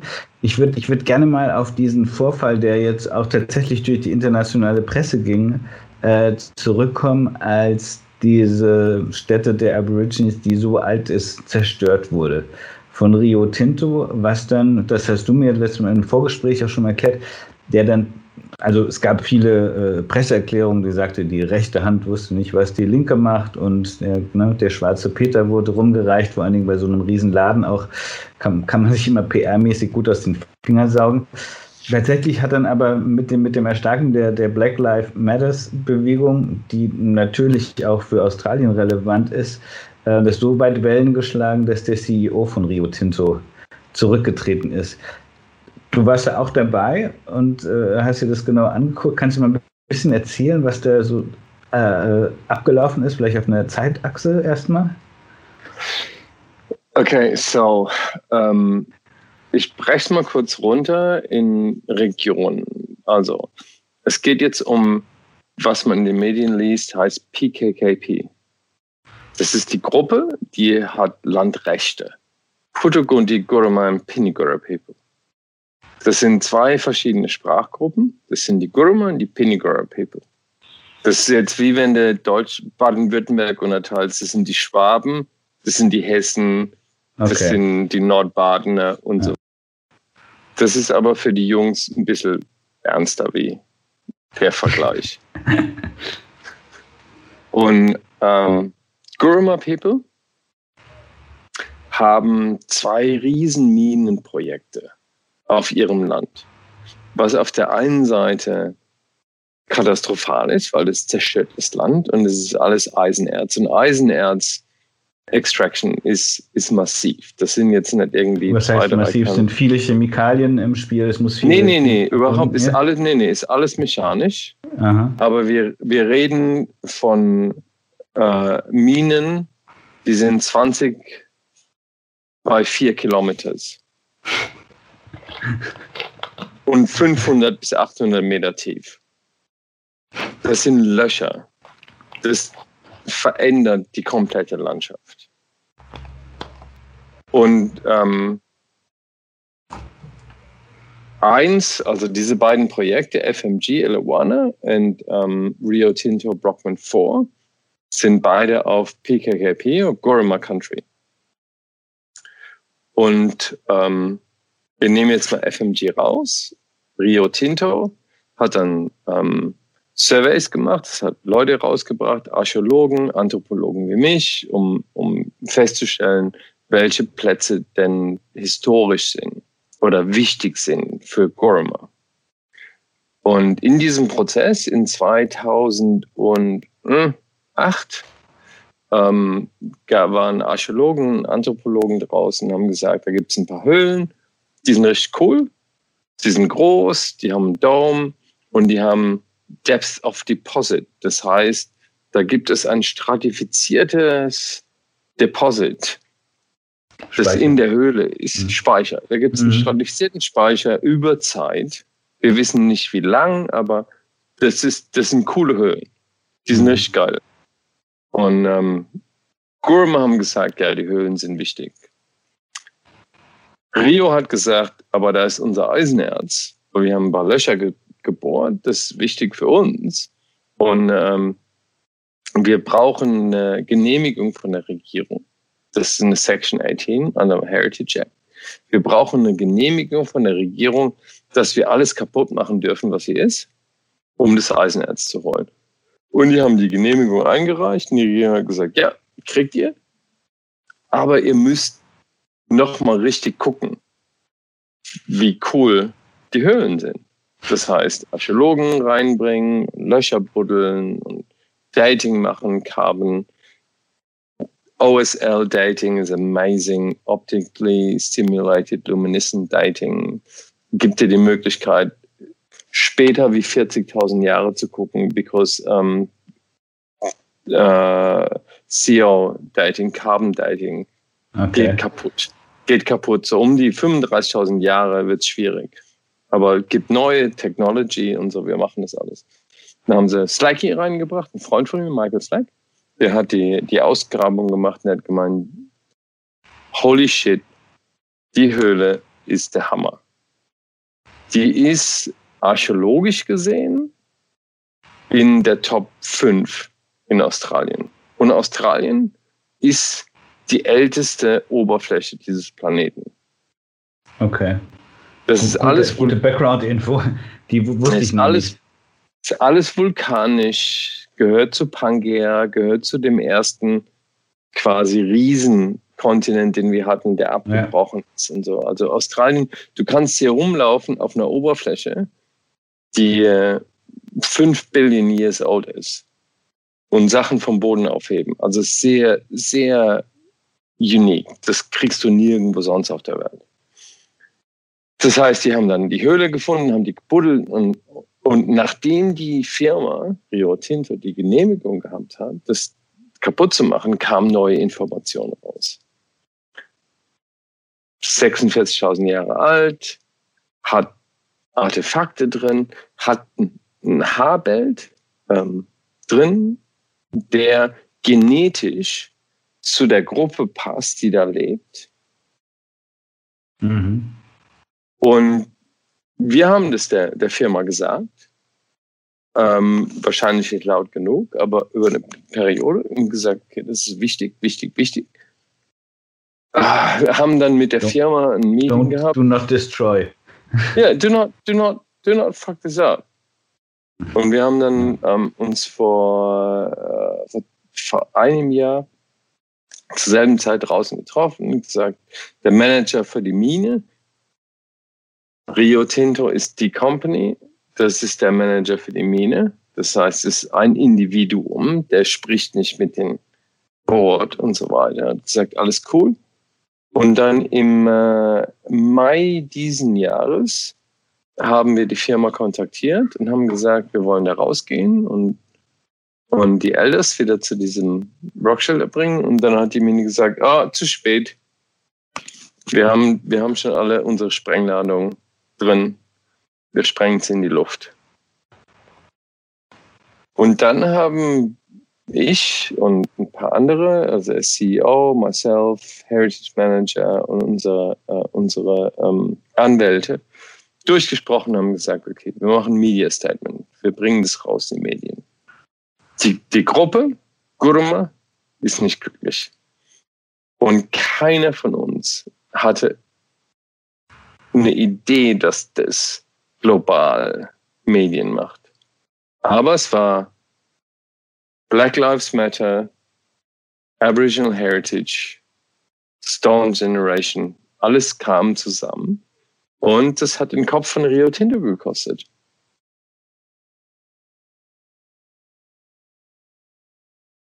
Krasse Story auf jeden Fall. Also, ähm, vielleicht können wir noch mal ganz kurz zu, diesen, zu dieser, ähm, ähm, wenn die sagen, die haben da Sprengladungen angebracht, ne, dann ist es ja nicht so wie bei uns, dass da mal im Steinbruch irgendwie drei, vier Ladungen äh, äh, angebracht werden. Man sprengt da so ein bisschen was vom Berg weg, sondern vielleicht so nur mal so flächenmäßig, um ein Gefühl dafür zu kriegen. Für, hört sich für mich so an, so wie wir sprengen mal kurz Berlin weg oder so. Ja, das sind, waren 347 Ladungen auf Ammonium Nitrate. Die sind alle ungefähr zwischen 10 und 12 Metern im Boden. Die sind alle in einer 5 by 5 to 8 by 8 Matrix. Also du nimmst, sagen wir mal, Neuenheim oder die Weststadt. Genau, du, du sprengst die, also die komplette von Weststadt. Heidelberg. Ja, oder Mannheim, die komplette, komplett weg, die Quadrate komplett in einem Ding. Okay. Wow. Genau, aber wie ist es im Detail dann dazu gekommen? Also ich habe ja schon gesagt eingangs, es wurden Presse, ich habe auch Pressemeldungen gelesen, ne, da wurde das die Verantwortung so hin und her geschoben. Wie, wie ist die Öffentlich also wie ist vor allen Dingen die weiße Öffentlichkeit in Australien dann darauf angegangen? Oder also haben die sich solidarisiert, wie vielerorts ja in Deutschland mit der Black Lives Matter Bewegung? Oder haben die Aborigines das aufgegriffen? Was ist da in Australien passiert? Das wurde gerade wegen dem Black Lives Ding natürlich politisiert. Jeder hat eine Meinung gehabt. Das war dann so eine Welle. Die perfekte Welle. Wo, wo du dann siehst, dass, dass Leute, die eigentlich kein Recht haben zu partizipieren, ja. gesagt haben, oh yeah, look, Juken, and now we do this, now we do that. Und was für mich dann die persönliche Erfahrung war, nachdem es dann hier gerade Proteste in Perth gab, Black Lives Matter und über Juken und der Chef von Rio Tinto soll gefeuert werden, weil er dieses alte Ding gesprengt hat. Der wusste ja noch nicht, man dies sprengt. Was Jack hat ja, Jack hat überhaupt keine Ahnung gehabt darüber. Der sitzt in London. Und dann haben die Elders, das Land Committee, Gorham hat zu mir gesagt, why the fuck are they talking about us? Das sind Nungas. Why are they riding the wave? This is not their land. This is not their story. Da gab es dann auch wieder diesen Divide, dass Leute gesagt haben, die haben unsere Caves in die Luft gesprengt. Und ihr macht es jetzt zu eurem Movement? Wrong quasi gerade dabei, darüber zu reden, dass Rio Tinto halt diese, diese Höhlen in die Luft gesprengt hat ja. und dass es ähm, massive Welle durch die komplette Industrie ja, genau. gestartet hat. Ähm, was ich so ein bisschen enttäuschend finde in der Situation, ist, dass jetzt eine Firma quasi in den Regen gestellt wird, weil alle haben das gemacht hier drüben. Egal, ob das die Goldminen sind oder BHP oder FMG oder wer auch immer. Das ist ein Prozess, der, den gibt es seit 30, 40 Jahren. Da gibt es eine Section 18 und dann wird alles gesprengt. Und jetzt ist Rio natürlich die, die arme, leidende Firma, die dafür einen CEO verloren hat, ist auch ein bisschen moralisch ungerecht, weil alle sind involviert gewesen in diesem Projekt. Das Projekt heißt mach einen Haufen Geld aus Western Australia und gib einen Scheiß auf Aboriginal Heritage. Okay, aber da können wir trotzdem, also ich habe zumindest das Gefühl, dass die Aborigines so ein ganz, ganz bisschen mehr vielleicht davon profitieren. Also zumindest mehr als wahrscheinlich die meisten Bevölkerungsgruppen in Afrika, wenn ich mir in den Kongo schaue oder auch hier in Westafrika oder so.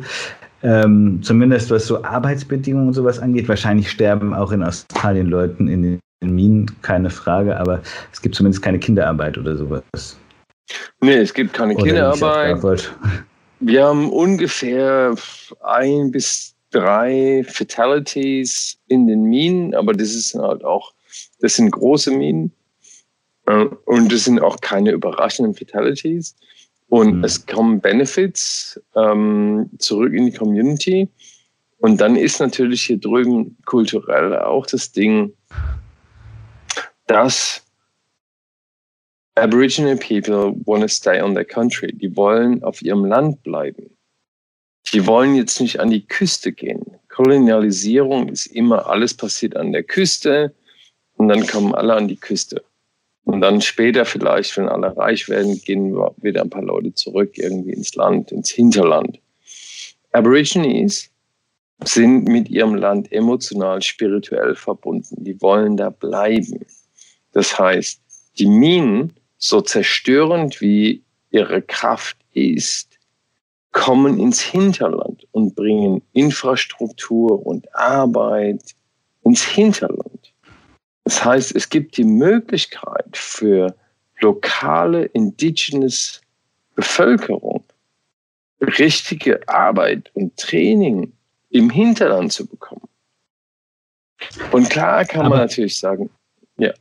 Ne, aber wollen, wollen viele Aborigines das? Ne? Oder gibt es auch viele Teile, die sagen, okay, äh, lasst uns doch einfach unser Ding machen. Ne, was, okay, was, was ist unser Ding? Also, ne, was ja, ist unser okay, Ding? Gute Frage. Du, du, kann, ja. du, kannst die Zeit nicht zurückdrehen. Du mhm. kannst ja nicht sagen, wir, wir, sind jetzt wieder irgendwie tausend Jahre zurück. Die, das, ist abgelaufen. Die müssen alle wissen, dass die Zeit vorwärts geht und dass Mining und Ressourcen für die Community lokal wichtig ist. Da hat auch keiner Lust, darüber nachzudenken, was Global Warming ist oder ob wir jetzt irgendwie CO2-Emissions Carbon capturing können oder ob wir jetzt irgendwie den Planeten kaputt machen. Da denkt jeder nur für sich selbst lokal. Und lokal sage ich in dem Konzept von ich und meine Community und die nächsten zehn Jahre. Okay. Und sagt, da, da kriege ich was raus. Also mache ich's.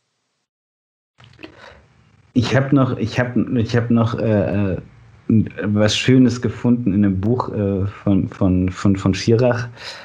Ähm, das heißt Kaffee und Zigaretten. Da habe ich mir eine Passage aufgeschrieben. Da bin ich vor drei, vier Tagen drüber gestolpert, als ich es gelesen habe und habe mich gefreut. Und ähm, ich will das Gespräch nochmal ein bisschen so auf die Spiritualität und das Zeitempfinden der Aborigines bringen. Die Passage ist ein bisschen länger, aber sie ist auch wirklich sehr schön. Also Vater und Sohn sind unterwegs in der Natur, ist das Setting. Meine Hände sind vom Baumharz schwarz und verklebt. Ich bekomme es auch im Fluss kaum ab. Mein Vater sagt, aus Harz könne man Pech gewinnen. Er erzählt von einem Physiker in Australien, der wissen wolle, wie schnell Pech fließt. Er habe es heiß in einen Zylinder gefüllt, es drei Jahre aushärten lassen und dann den Zylinder umgedreht. Erst nach acht Jahren später sei der erste Tropfen gefallen, wieder neun Jahre später der zweite und dann sei der Gelehrte gestorben. Aber den Trichter gebe es noch und das Experiment laufe weiter. Wir beschließen also nach Australien zu fahren, um den nächsten Tropfen fallen zu sehen. Wir besuchen dabei die Aborigines, sagt mein Vater. Sie kennen nur die Gegenwart, keine Vergangenheit und keine Zukunft. Ihre Sprache besitzt dafür keine Worte. Wir müssen Sie fragen, was Sie über die Fließgeschwindigkeit von Pech denken. Sie werden uns das Geheimnis erklären. Das fand ich wirklich sehr schön und äh, du hast es ja vorhin auch schon mal ein bisschen angedeutet. Wie, wie ist das Zeitempfinden der Aborigines und wie, und weil du jetzt sagst, äh, weil sie so lokal denken in ihrer Familie und für zehn Jahre, ist das nicht ein totales, äh, also eigentlich ein gedankliches Dilemma oder ein spirituelles Dilemma für dich? Dilemma beschreibt noch nicht mal die äh, Expansion der Katastrophe des persönlichen Konzepts oder des kulturellen Konzepts der Wahrnehmung. Du reißt eine Kultur, die für uns die Zahlen lieben, 60.000 Jahre kontinuierlich dasselbe Leben geführt hat. Mit kleinen Veränderungen, marginalen Veränderungen. 60.000 Jahre. Ohne einem Konzept von morgen, gestern, übermorgen, Busfahrplan, Schulabschlüssen, Jahresverträgen. Competition an für sich, ne? Das war auch so, auch, ja. auch so eine Sache, die ich mitgenommen habe damals aus den Buchen. Also Competition an sich ist denen auch fremd gewesen. Ne? Ja, Silvester. All, alles, alles ist gebunden an, an Zeitphasen. Und deswegen bin ich ja auch so ein bisschen Fisch aus Wasser hier drüben mit, mit kognitiver Anthropologie. Alles ist gebunden an Erfahrungswerte. Das ist derselbe Unterschied zwischen einer, einer Kultur, die ein Buch hat, oder einer Kultur, die einfach nur verbal Informationen weitergibt. Mhm. Und, und ich habe meine Studie für ähm, oder mein, meine Doktorarbeit, die ich nie beendet habe, für das Konzept der Risikowahrnehmung war halt massiv über Kausalität. Kausalität heißt, es gibt ein Jetzt, ein Vorher und ein Nachher. Kausalität heißt Entropie, Equilibrium. Das heißt, irgendwas passiert in der Phase der Zeit. was auch gleichzeitig bedeutet in der Phase des Raums. Das heißt, Zeit und Raum ist nur definiert bei des, der Bewegung zwischen Zeit und Raum. Das ist unser altes Konzept. Für Aborigines existiert nicht. Der Fragebogen in der Schule, in Wongatha Wanganara Laverton, wo siehst du dich in zwei Jahren? Wo siehst du dich in fünf Jahren? Für Weiße, ich will Feuerwehrmann werden, ich will das, ich will das.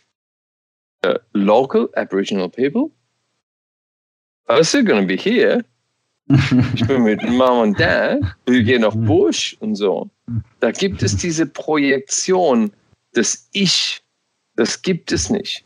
Und wenn du keine Projektion des Ich hast, dann hast du auch keine Wahrnehmung von Zeit. Und wenn du keine Wahrnehmung von Zeit hast, hast du keine Qualität.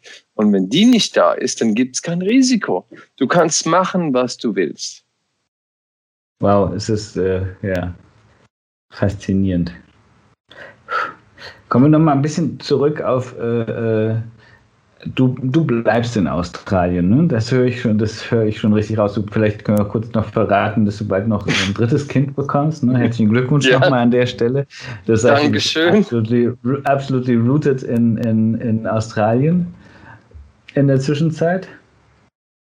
Oder gibt es für dich irgendwie nochmal so, so, so eine Option zu sagen, okay, ihr geht mir alle auf den Keks mit eurer guten Laune und dem guten Wetter hier. Ich, ich will äh, zurück in meinen badischen Winter der auch nicht mehr das ist, was er mal war. Also für mich gab es schon, bevor ich gegangen bin, eine Agenda. Weil ich habe mit, ähm, mit dem ähm, Institute for Political Science in Heidelberg auch in Genf gearbeitet. Und Professor Windfuhr, der mich reingeholt hat, der hat mich auch so unter seinem Wing gehabt. Und dann habe ich für UNCTAD gearbeitet in Genf für eine Zeit. Ähm, ist vielleicht so ein Mix aus, was ich persönlich will, emotional und was ich professionell verteidigen kann. Ich habe jetzt für ein paar der größten Ressourcenfirmen der Welt gearbeitet. Ich habe für ein paar der, der meist ähm, marginalized indigenous communities gearbeitet. Ich habe eine emotionale Verbindung zu diesem ganzen Ding. Ich verstehe es wirklich. Und es ist nicht nur zu sagen, ich habe studiert oder, ähm, oder ich habe alle Bücher gelesen und ich habe mir, nee, für mich, ich verstehe es. Ich war da, ich habe da gelebt, ich habe mit den Leuten geredet, ich habe mit, für die Firmen gearbeitet. Ich, ich verstehe diese Situation, in der Indigenous People and Resource Extraction nicht funktionieren.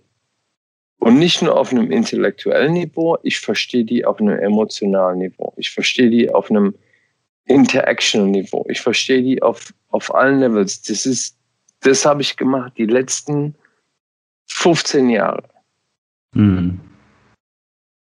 Und ich gucke mir an, wie Policy gemacht wird und Governance gemacht wird. Ich gucke mir an, was die, die NGOs machen. Ich gucke mir an, was Genf macht. Ich gucke mir an, was UNICEF macht. Ich gucke mir an, was die es ist nicht da.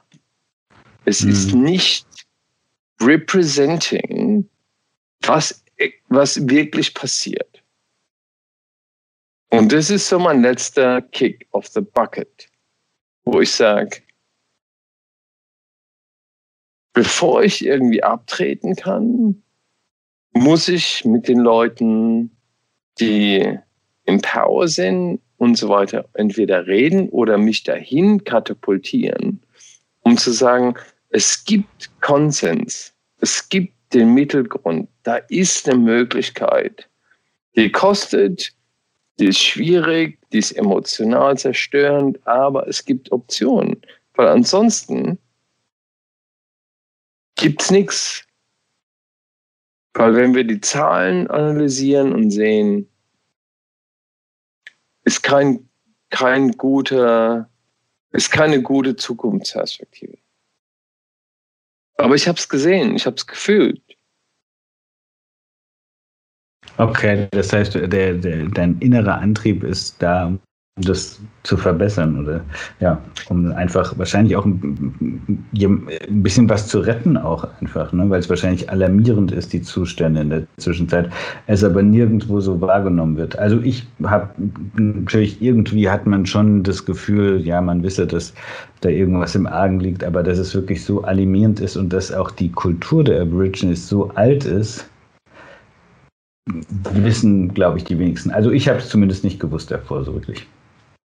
Mhm. Ist, die älteste, ist die älteste, die kontinuierlich da ist, aber gleichzeitig auch halt die letzte, die gefunden wurde. Aber momentan reden wir über, über globale Situationen. Wir mhm. reden über Papua Neuguinea, wir reden über the Trouble Island, wir reden über Europa, über Neuseeland. Ich habe einfach das Gefühl, dass diese die Verbindung der Fakten und der Emotion und der Spiritualität komplett verloren ist. Was jede einzelne Gruppe, egal ob sie Gruppe, die sie sagt, auch Fakten sind wichtig oder Spiritualität ist wichtig, sind disconnected.